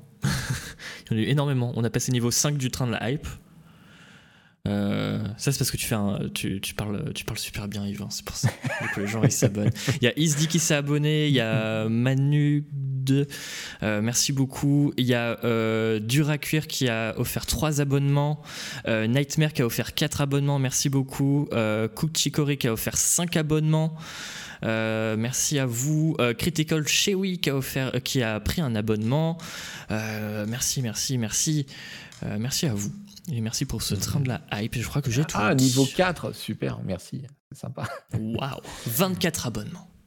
Euh, Pingola qui me demande quel type d'erreur. Et eh ben, ça peut être euh, une blague qui tombe plat, ça peut être, ça c'est vraiment le niveau euh, minimum, mais ça peut être, ça peut être se planter sur un, sur un reportage, sur une critique, sur une façon de faire. Ça, peut être des, erreurs, on en fait tout le temps. C'est aussi l'intérêt de la presse. comment on, en parle souvent avec, avec Didier Couly, qui lui, bah, c'est un dessinateur, mais aussi un artiste. Et le dessin de presse, c'est un truc, tu, le fais un peu dans l'urgence, parce qu'il y, a y a le problème du bouclage, etc. Et donc, tu le fais pas aussi bien que si tu dessinais la Joconde. Et c'est normal. Des fois, ça tombe juste. des fois, ça tombe pas super juste, soit parce que tu t'es planté, soit parce que tu n'étais pas super inspiré. Et l'avantage de la presse, c'est que voilà, ça c'est le numéro en cours. C'est pas grave, tu feras mieux au prochain numéro. Et les, rédacteurs, c'est pareil. des fois, tu es inspiré, des fois, tu l'es pas. C'est pas grave, tu feras mieux au prochain numéro. Il y a un côté frustrant à ça parce que au bout d'un moment, on peut avoir envie d'avoir plus de temps pour faire des choses vraiment bien. Et je sais que c'est le cas de Monsieur Chat en ce moment avec, la direction artistique, parce que ça fait des années qu'on lui demande des trucs à toute vitesse. Et, là, aujourd'hui, il, avait vraiment ce projet d'avoir le temps de développer un truc vraiment bien, hein, et que malgré tout, bah, le Ulule est là, il faut, fournir des trucs, et ça va plus vite qu'on voudrait. Mais on a tous cette envie, à un moment, de, pouvoir se poser un peu et de faire des trucs bien. Mais en même temps, c'est aussi le plaisir de se dire je ferai mieux la prochaine fois, c'est pas grave, ce numéro il est passé, on passe au suivant. Et, tu t'apesantis pas non plus sur, sur, le truc qui n'était pas tout à fait bien, ou la phrase attends, j'aurais dû écrire comme ça, ou bien mon Dieu, j'ai oublié cette citation qui était pourtant vachement bien dans mon article, ou bien Jules, ah, j'ai oublié de poser cette question, ça aurait été tellement bien à tel moment, etc. Euh, euh, Yvan Oui. Il est déjà. Il est, déjà 9h58, il est bientôt 10h. On va s'arrêter. Alors c'est comme tu veux. Soit euh, alors Isual oui qui a dit hey, je stream à midi, vous faites la jonction avec moi là. Isual j'avais déjà vu ton message avant mais je n'osais pas le lire pour Yvan parce que je sais que non en vrai alors soit si tu veux Yvan tu peux encore continuer à répondre à des questions c'est comme tu veux. Hmm. Ou soit on t'en, as d'autres des questions? Euh, alors, je dois en avoir. Euh, je dois en, avoir. Euh, en fait, je ferais bien une petite pause. Ouais. À la fois pour aller me débarrasser de tout le thé que j'ai bu ce matin, et en même temps pour regarder si je peux te trouver un, numéro ou deux de DVD magazine. est-ce que bah, tu es capable de gérer ces 3-4 minutes? Bah, Bien sûr, bien sûr. Ah. j'étais animateur radio, je peux faire ça. je vais balancer des disques. voilà, voilà. Tu, tu, tu vas faire le dénicheur, le découvreur. Mais pas de souci. Et on... Alors, on me demande à quand un retour des streams? Alors, c'est pas seulement les streams Runeterra, c'est les streams tout court, Football Manager et Runeterra. Ça va être cette semaine. Euh, je pouvais vraiment pas, j'étais totalement débordé euh, les dernières semaines. Mais là, euh, j'ai un peu rattrapé mon retard. Et, et c'est possible que demain, j'en fasse un déjà. En tout cas, vendredi, jeudi, sans problème. Allez, je vais chercher mes DVD magazines et Très bien. À tout de suite, Yvan. Et vous êtes toujours sur Canard PC Radio, il est 10h59 dans quelques minutes. Ça sera les infos avec Isual, mais on retrouve maintenant la météo avec Noël Malware. Je le fais bien ou pas? Allez, 50 euh, minutes de hit à la suite sur Canard PC. On va s'écouter David Guetta dans moins de 6 minutes. Mais juste avant, on va s'écouter le dernier titre de Black Eyed Peas. I got a feeling. euh, ça te manque la radio, Jules euh, Ouais, un peu. Mais euh, des fois, j'ai l'impression de, de, refaire de la radio en faisant des streams. Euh, j'ai fait de la radio sur plusieurs radios. Mais en professionnel, c'était une radio à Angoulême qui s'appelle euh, Attitude. J'ai 11 ans de radio derrière moi. Euh, il y a trop de questions, je suis désolé. Bah, quelqu'un parle de autoroute. Euh, non, je peux pas le dire en fait, pardon. Euh, Angoulême, mais oui, il y, a des gens d'Angoulême euh, dans le coin? Non, je suis pas charentais, mais, mais on m'a embauché pour faire une matinale, une matinale d'ailleurs. j'ai commencé à 14 ans la radio Xenpack, mais je faisais une matinale déjà. Je faisais le 7h-10h. j'ai fait ça pendant 3 ans. Et euh, c'est pour ça que je connais tout le monde. Bah, euh, en fait, j'ai fait des, je faisais des interviews, c'était ma spécialité. Je faisais euh, la tournée des festivals l'été, donc je faisais tous les festivals musicaux en France et j'interviewais tous les artistes à chaque fois. Et j'ai fait ça aussi avec les festivals de cinéma, du coup, j'interviewais aussi beaucoup de, comédiens et tout, c'est pour ça. Mais du coup, j'ai dû faire 600 ou 700 interviews. Ah, il y a plein de gens d'Angoulême. Ça existe en dehors. Bah, du coup, oui, il y a le festival euh, du film francophone d'Angoulême, qui est un énorme festival, euh, Metel, organisé par, euh, par Dominique Bessner, le gars qui fait 10%. 10%. Et il y a eu beaucoup d'éditions déjà. Ça a l'air relou comme. Non, c'est très... non c'était très bien. Surtout l'été quand j'allais en festival.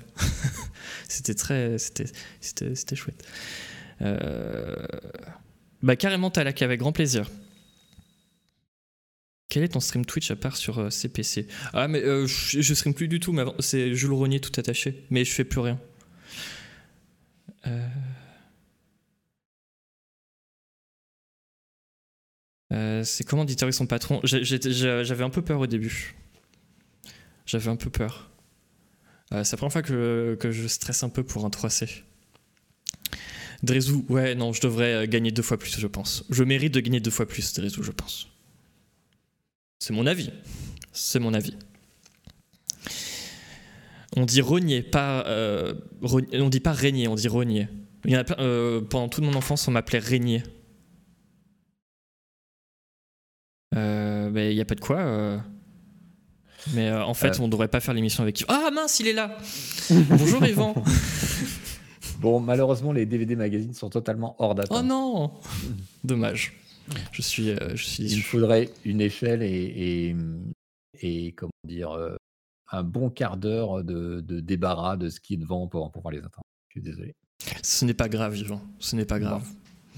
Euh, est-ce que tu veux répondre encore à quelques questions Ouais, Est-ce que tu veux Ok, alors je vais remonter les questions que les modérateurs ont gentiment mis sur Discord. N'hésitez pas à remettre des questions si on ne les a pas lues, à, à faire à les reposer dans le chat. Euh, alors, hop, hop, hop, qu'est-ce que nous avions? Euh, quel... Non, ça, on a... ça t'as déjà répondu. Euh, ça t'as déjà répondu. Ça t'as déjà répondu. donc. n'hésitez pas, à remettre. n'hésitez pas à remettre. en fait, t'as répondu à des questions, mais sans le. ah, c'est quoi ça? J'ai. Est-ce que c'est pas un peu malaisant d'interviewer son c'est une question. Ah, ah, bon? T'as vu ça quelque part? Ouais. non, t'as pas lu ça. T'as bah, pas lu ça. C'est Esquimon qui dit c'est comment d'interviewer son patron? Traduit. Ah mais oui, mais j'ai déjà répondu. J'ai bah, ah déjà répondu. Mais on je disais que j'étais un peu stressé au début. Pas. Euh, c'était la première fois que j'étais un peu stressé, mais parce que tu m'impressionnes, Yvan. C'est pour ça. Mmh. je sais, je fais ça aux gens. Euh, question pour Yvan, comment tu vois la presse JV dans deux ans, dix ans? Deux ans et dix ans. Euh, Kalemanoudo qui pose la question?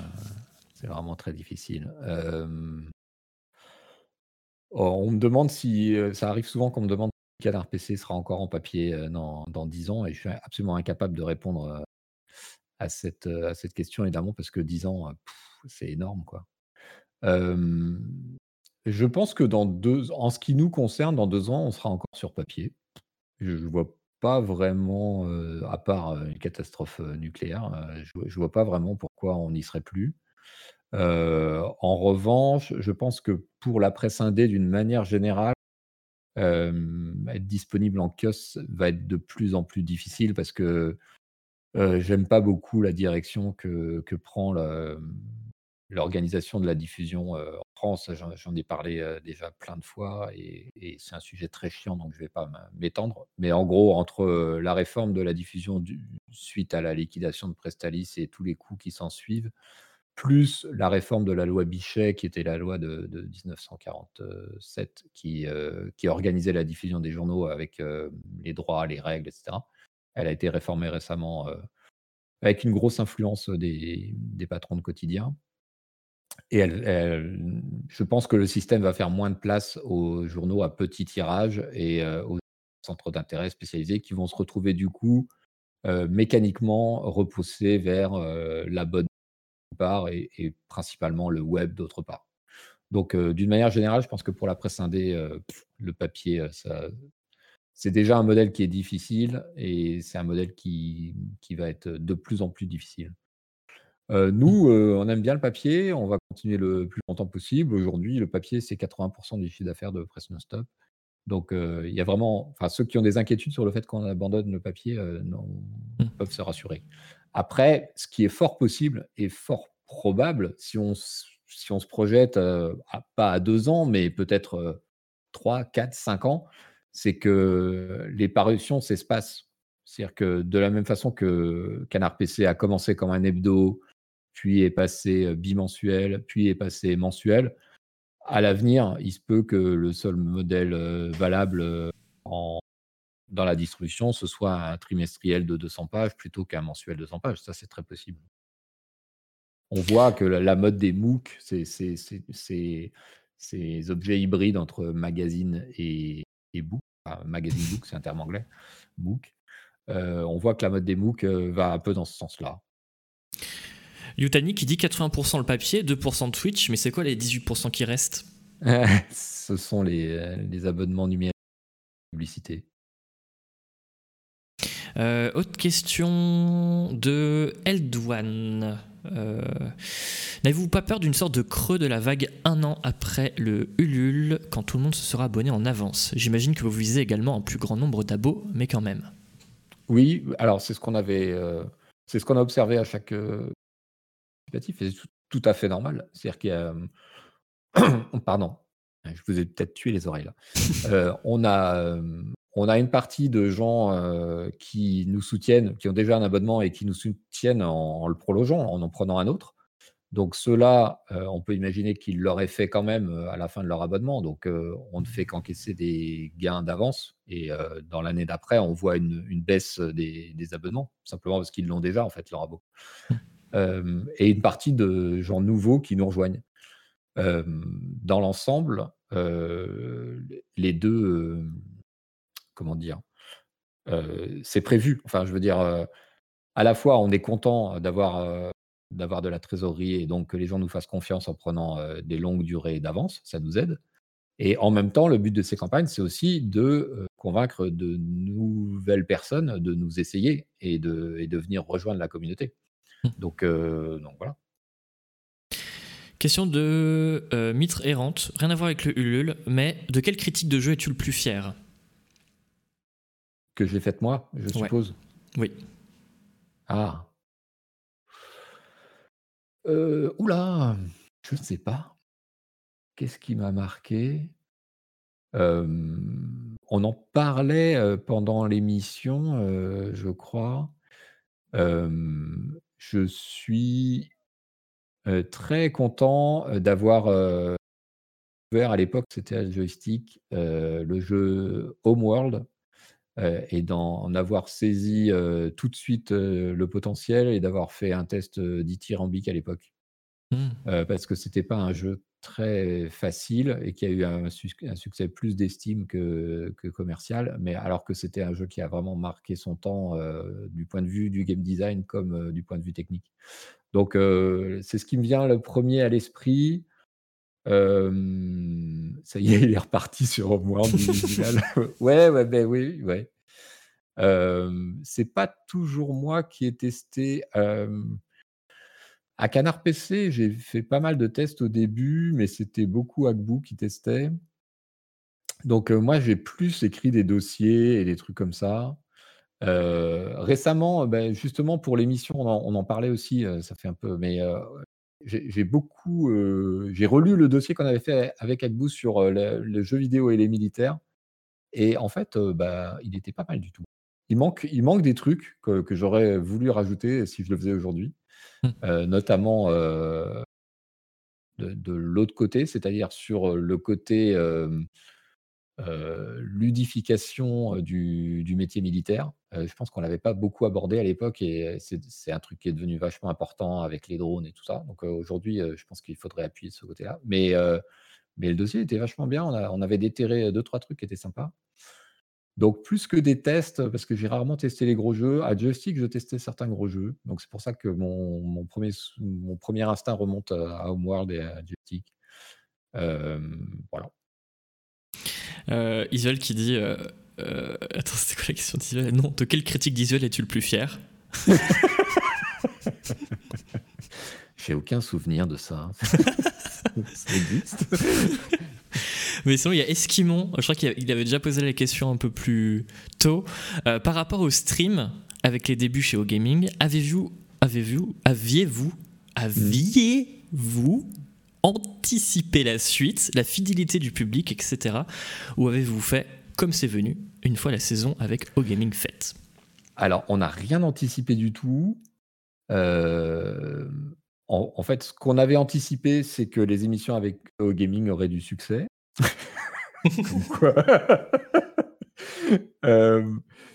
non, en fait, on n'avait rien non, on n'a rien anticipé du tout. il y avait, au gaming, ils sont venus, et en particulier Ponf avec qui, que je connais un peu parce qu'on a été voisins pendant longtemps. On a beaucoup on a souvent discuté ces dernières années je l'avais je l'avais fait venir à une émission, Arrêt sur image, il y a fort longtemps.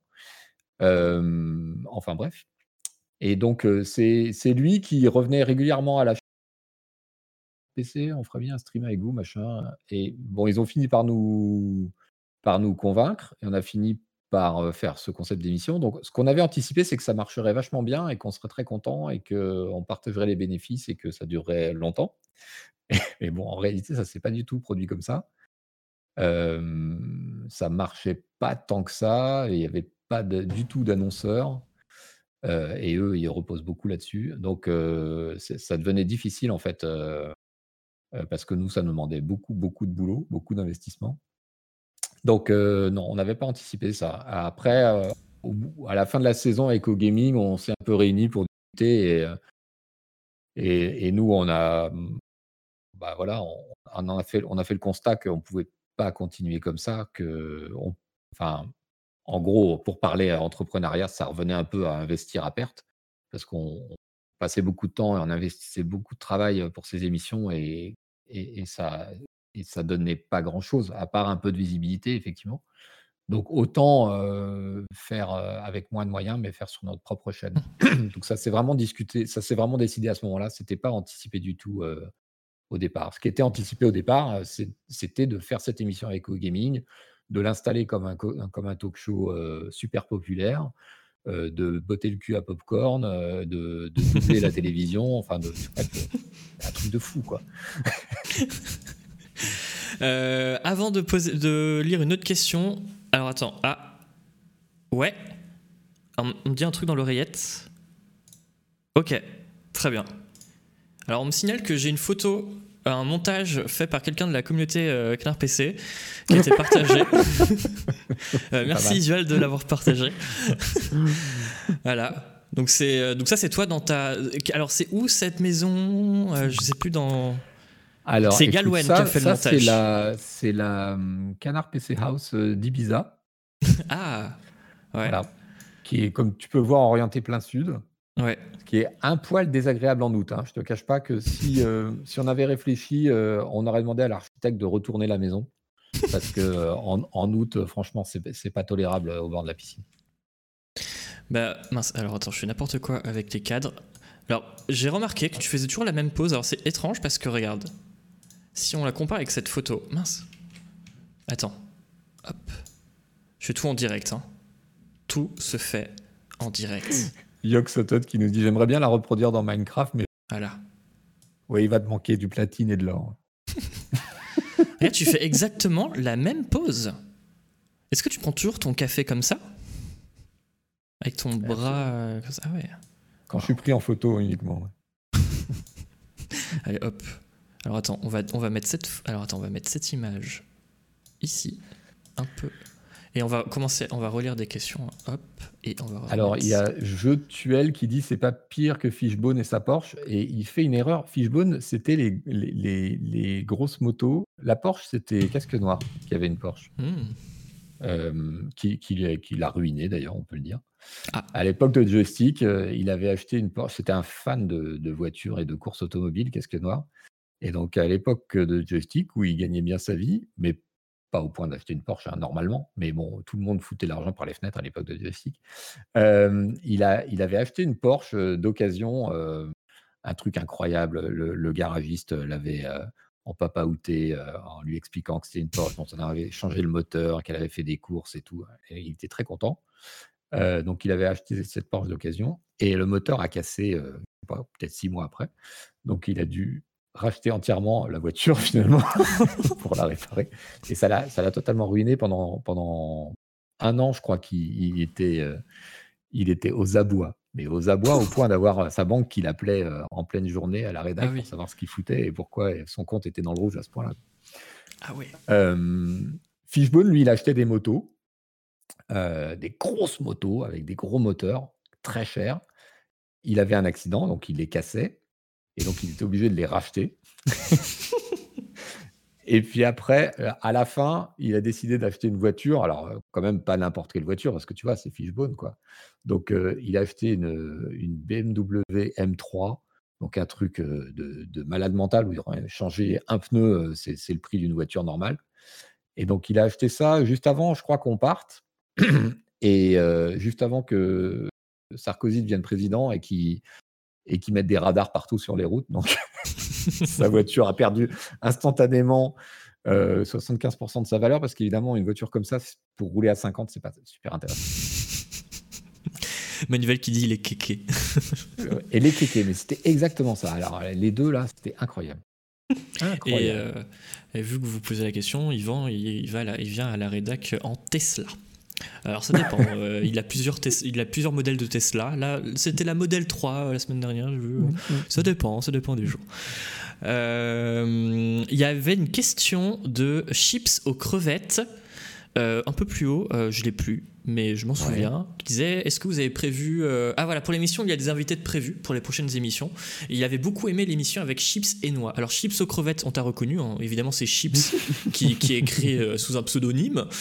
Euh, Ils euh, sont du pas coup, très malins, ces streamers. Ouais. hein, c'est le problème. Du coup, est-ce qu'il y a d'autres ouais, d'autres invités de prévus pour les prochaines émissions? Est-ce que tu as des invités en tête que tu pourrais dire? Comme ça, on les a. Comme ça, on, Alors on non, un petit ouais, message. on n'en a pas parlé. Souvent, on en parle tous les deux, hein, euh. Monsieur Standalone. Alors, les deux prochaines émissions de Canard PC, c'est Agbo qui les présente, puisque moi, j'en ai fait deux de suite. Donc, euh, ça nous laisse un peu de temps pour euh, y réfléchir. Euh, mais j'aimais assez le principe, effectivement, de, comme Agbou et moi, on alterne, de, d'avoir euh, un invité quand c'est moi, euh, pour changer un peu le, du format. Et, et voilà. Donc, si on peut maintenir ce truc-là, mais pour l'instant, on n'en a pas du tout parlé et je ne Mm. sais pas du tout qui est-ce qu'on pourrait inviter pour la prochaine. euh. Bah, faisons Voilà. la réunion maintenant en direct. Mais il y a des gens, il y a des gens qui préfèrent les émissions sans invité, je sais bien. Parce que Oui, il y c'est a- la rédac, parce que tout ça.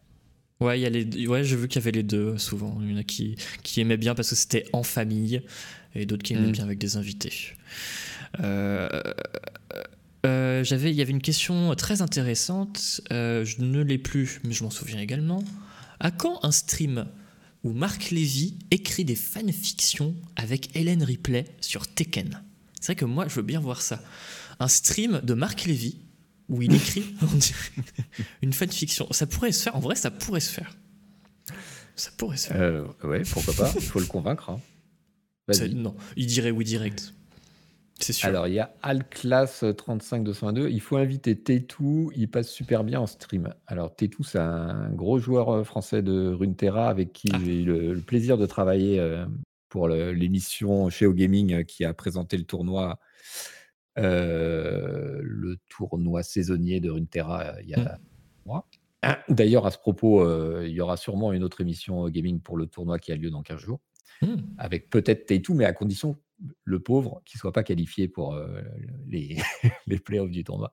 Et il est vachement bien, tout. Il fait du super contenu. Il est très, très sympa. Il est très compétent. Mais je pense qu'il serait pas forcément. Il faudrait que je lui demande d'ailleurs, mais il serait pas forcément à l'aise pour parler de tout et n'importe quoi. Mmh. En revanche, des émissions sur Runeterra un jour avec tout, why not hein. moi j'avais une question. en stream, tu fais donc du Football Manager et du Legends of Runeterra, mmh. mais chez toi, tu joues à d'autres jeux euh, quand tu es chez toi. je sais que tu as joué à Evil Genius 2 récemment. Ouais. Donc tu joues euh, en dehors de ces deux jeux, tu fais quand même d'autres jeux. Euh. Oui, alors moi, ce qu'il y a, c'est que j'ai pas beaucoup de temps. Alors j'essaye beaucoup de choses pour avoir une idée de ce que c'est et pour pas être complètement largué dans les conversations autour de la cafétéria, tu vois, parce que sinon je me sens vieux et paumé. Donc oui, j'ai essayé j'ai essayé beaucoup de jeux, j'ai essayé l'Assassin's Creed mais souvent je joue, allez, moins de 10 heures, quoi. Mmh. Parce que j'ai pas le temps d'y aller plus, parce que mmh, une fois que je me suis fait mon idée sur, sur le jeu et dans quelle direction il allait, ça me suffit, en fait. Et par contre, pour moi, pour mon plaisir, bah ouais, je joue aux jeux que je stream j'attends Age of Empires, j'attends le prochain Civilization, mmh. j'attends Humankind. J'attends de pouvoir faire un stream avec Canlust sur Blood Bowl 2 mmh. parce qu'on a très envie de, faire un match, mais on cherche le bon format. C'est la première fois que vous en parlez ou pas? Non, non, on en parlait ah déjà au premier confinement. Non, mais je veux dire en direct, ce que vous avez envie d'en faire un stream? Oui, je crois que c'est la première fois. Euh, Esquimon qui dit Evil Genius, ça doit lui rappeler.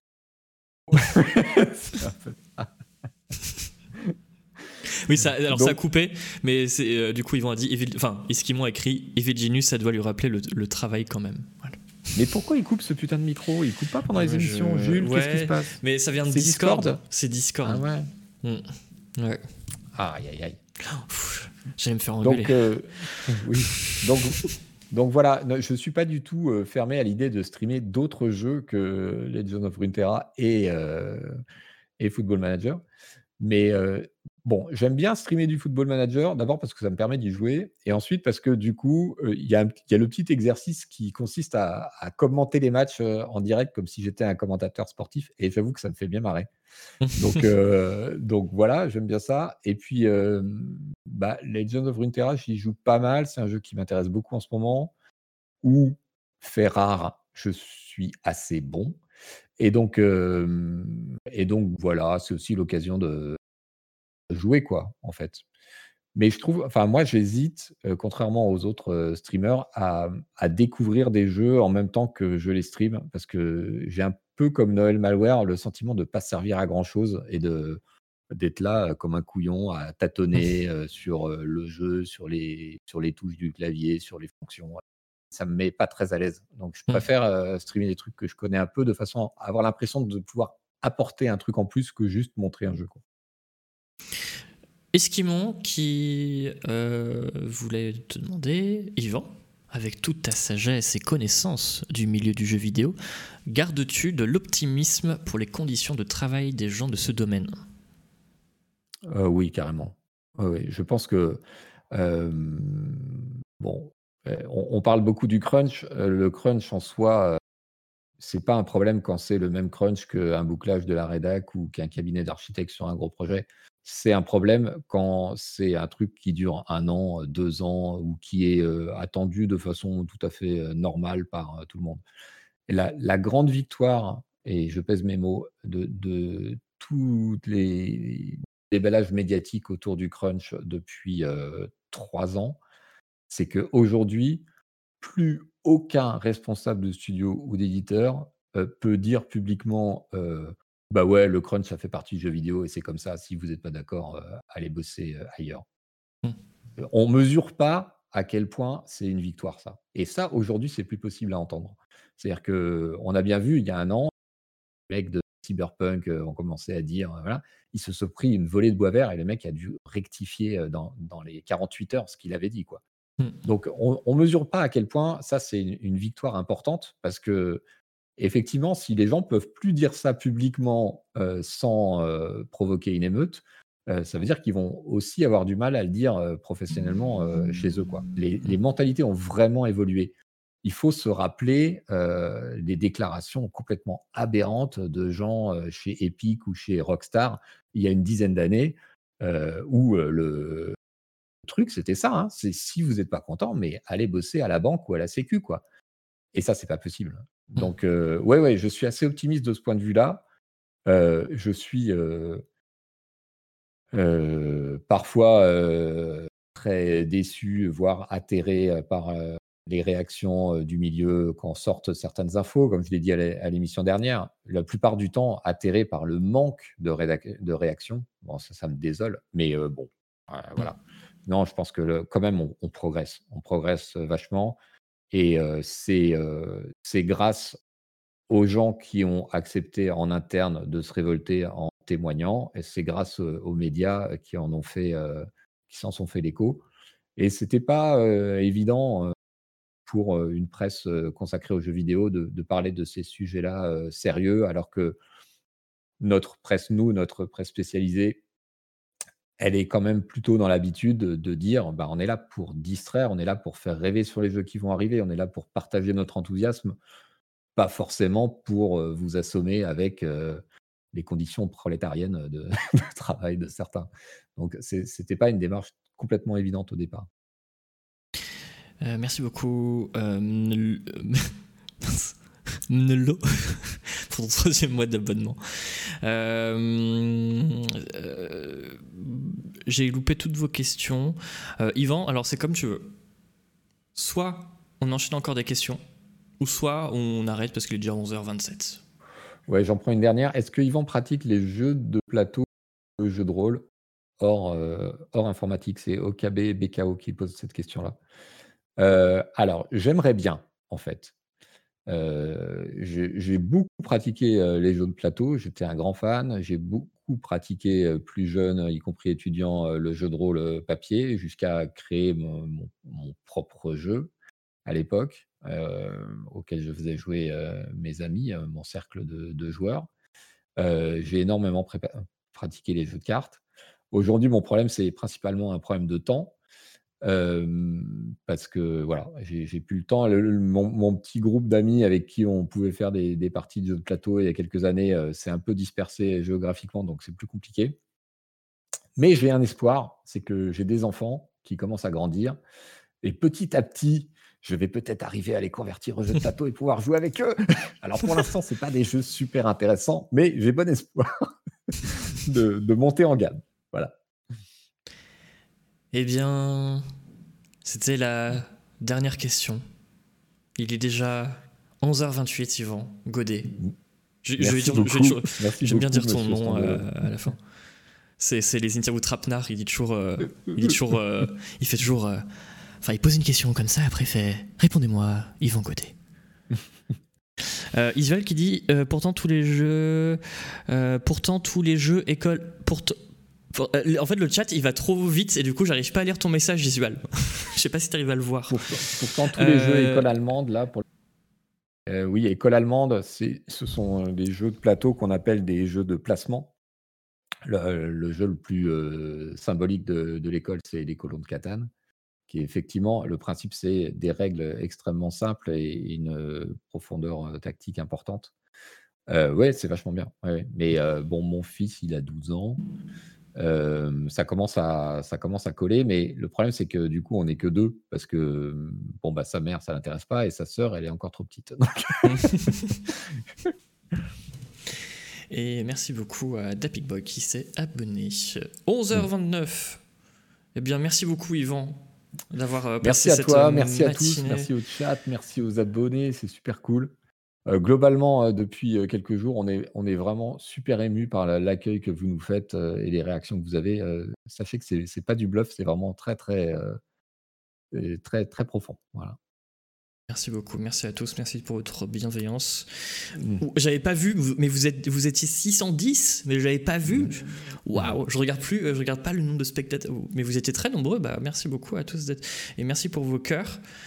Euh, envoyez des messages hyper gentils euh, à Yvan. J'ai envie d'avoir une séquence émotion où on voit Yvan les larmes aux yeux. Donc envoyez plein de messages, mais vraiment hyper touchants. Et euh, comme ça, j'aurai la séquence émotion du stream. tu ne regardes plus. Non, je, vous regarde le tel, mais je regarde pas le nombre, je sais tout. Et je stream du, du quelques semaines. Je pourrais répondre à d'autres questions. on va essayer de faire un stream à la cool. Ah oui, d'ailleurs, alors je vais, lire l'agenda. D'ailleurs, euh, Isval vient de m'envoyer un message. J'ai rien mis dans l'agenda. Dans ah, ok. Isval va enchaîner directement avec vous. Euh, finalement, il va lancer la boucle dès juste après la fin du stream. Euh, vous allez retrouver Isval sur Satisfactory de midi, enfin, de, enfin peut-être même plus tôt, du coup, jusqu'à 14h. Il y aura évidemment Denis qui va streamer du Prey. Je crois que c'est son dixième épisode sur Prey.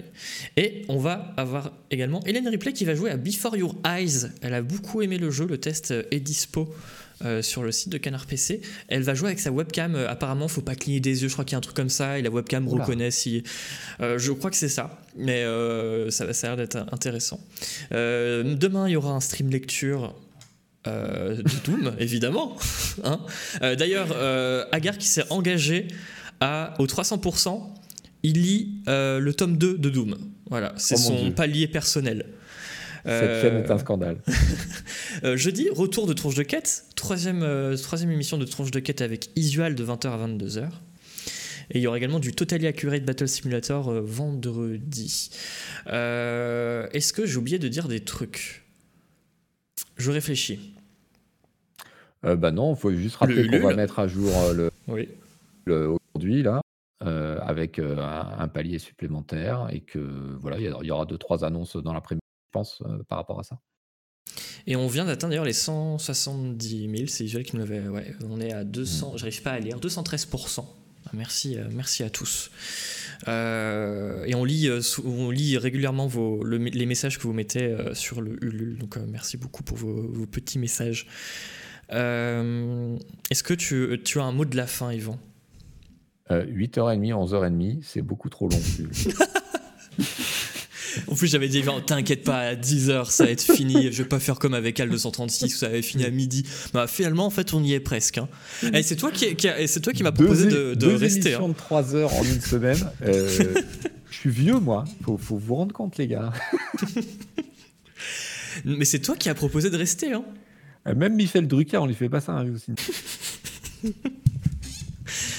Euh, j'en profite pour dire que dans 15 jours, euh, dans une semaine, on va retrouver Paulinette pour les 3C by Paulinette.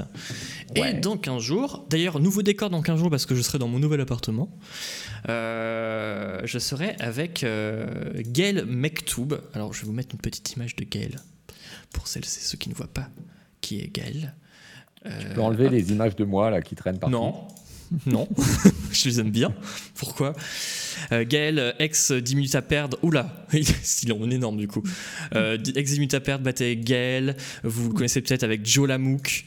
Euh, voilà, du coup, il sera avec moi parce que voilà, on, a eu un petit crush. Il m'a invité dans son, dans son émission récemment. Et euh, voilà, il y a eu un petit crush euh, cinématographique. On a parlé cinéma ensemble. Et voilà, du coup, je suis, je suis content de le recevoir euh, à mon tour. Les, les odieux renvois d'ascenseur de Sylvester Stallone. non, mais je suis, je suis très content de le recevoir et il est très gentil. Jules, il invite ses invités. En fait, je voulais le recevoir, mais jamais j'aurais osé le recevoir. Et en fait, bah, c'est lui qui m'a proposé. Du coup, je me suis dit, bah, je vais aussi. Ah, tu vois, c'est comme moi. Tu n'osais pas me demander finalement. Mais oui, mais en plus, on l'a fait à une réunion avec on peut être une star et être simple d'accès. C'est vrai. C'est vrai. Mais, euh, mais euh, d'ailleurs, c'est euh, c'est Leonardo DiCaprio qui sera mon invité dans 4 semaines. Voilà, en réunion Zoom, je lui dis Mais est-ce que tu veux venir? Il fait Bah, yes, yes, yes, of course. Il parle comme ça, Léo. mais ouais, non, mais en vrai, on était en réunion Zoom avec Chat et toi. Et j'ai dit Tiens, tu veux participer? En pensant que tu allais dire non. Tu as fait Bah oui, oui, pas de soucis. J'étais trop content. Bah, du coup, merci beaucoup hein, d'avoir accepté. En fait, parce que parce qu'il y a les enfants, il y a l'école. Pour Euh, c'est pas tellement, euh, plaisanterie mise à part, c'est pas tellement un problème de réveil. C'est normalement, je suis debout à cette heure-là, mais, euh, mais ça tombe pas bien, quoi. Alors là, ça tombait pendant les vacances, et puis en plus, il y avait la campagne Ulule, donc ça s'imposait.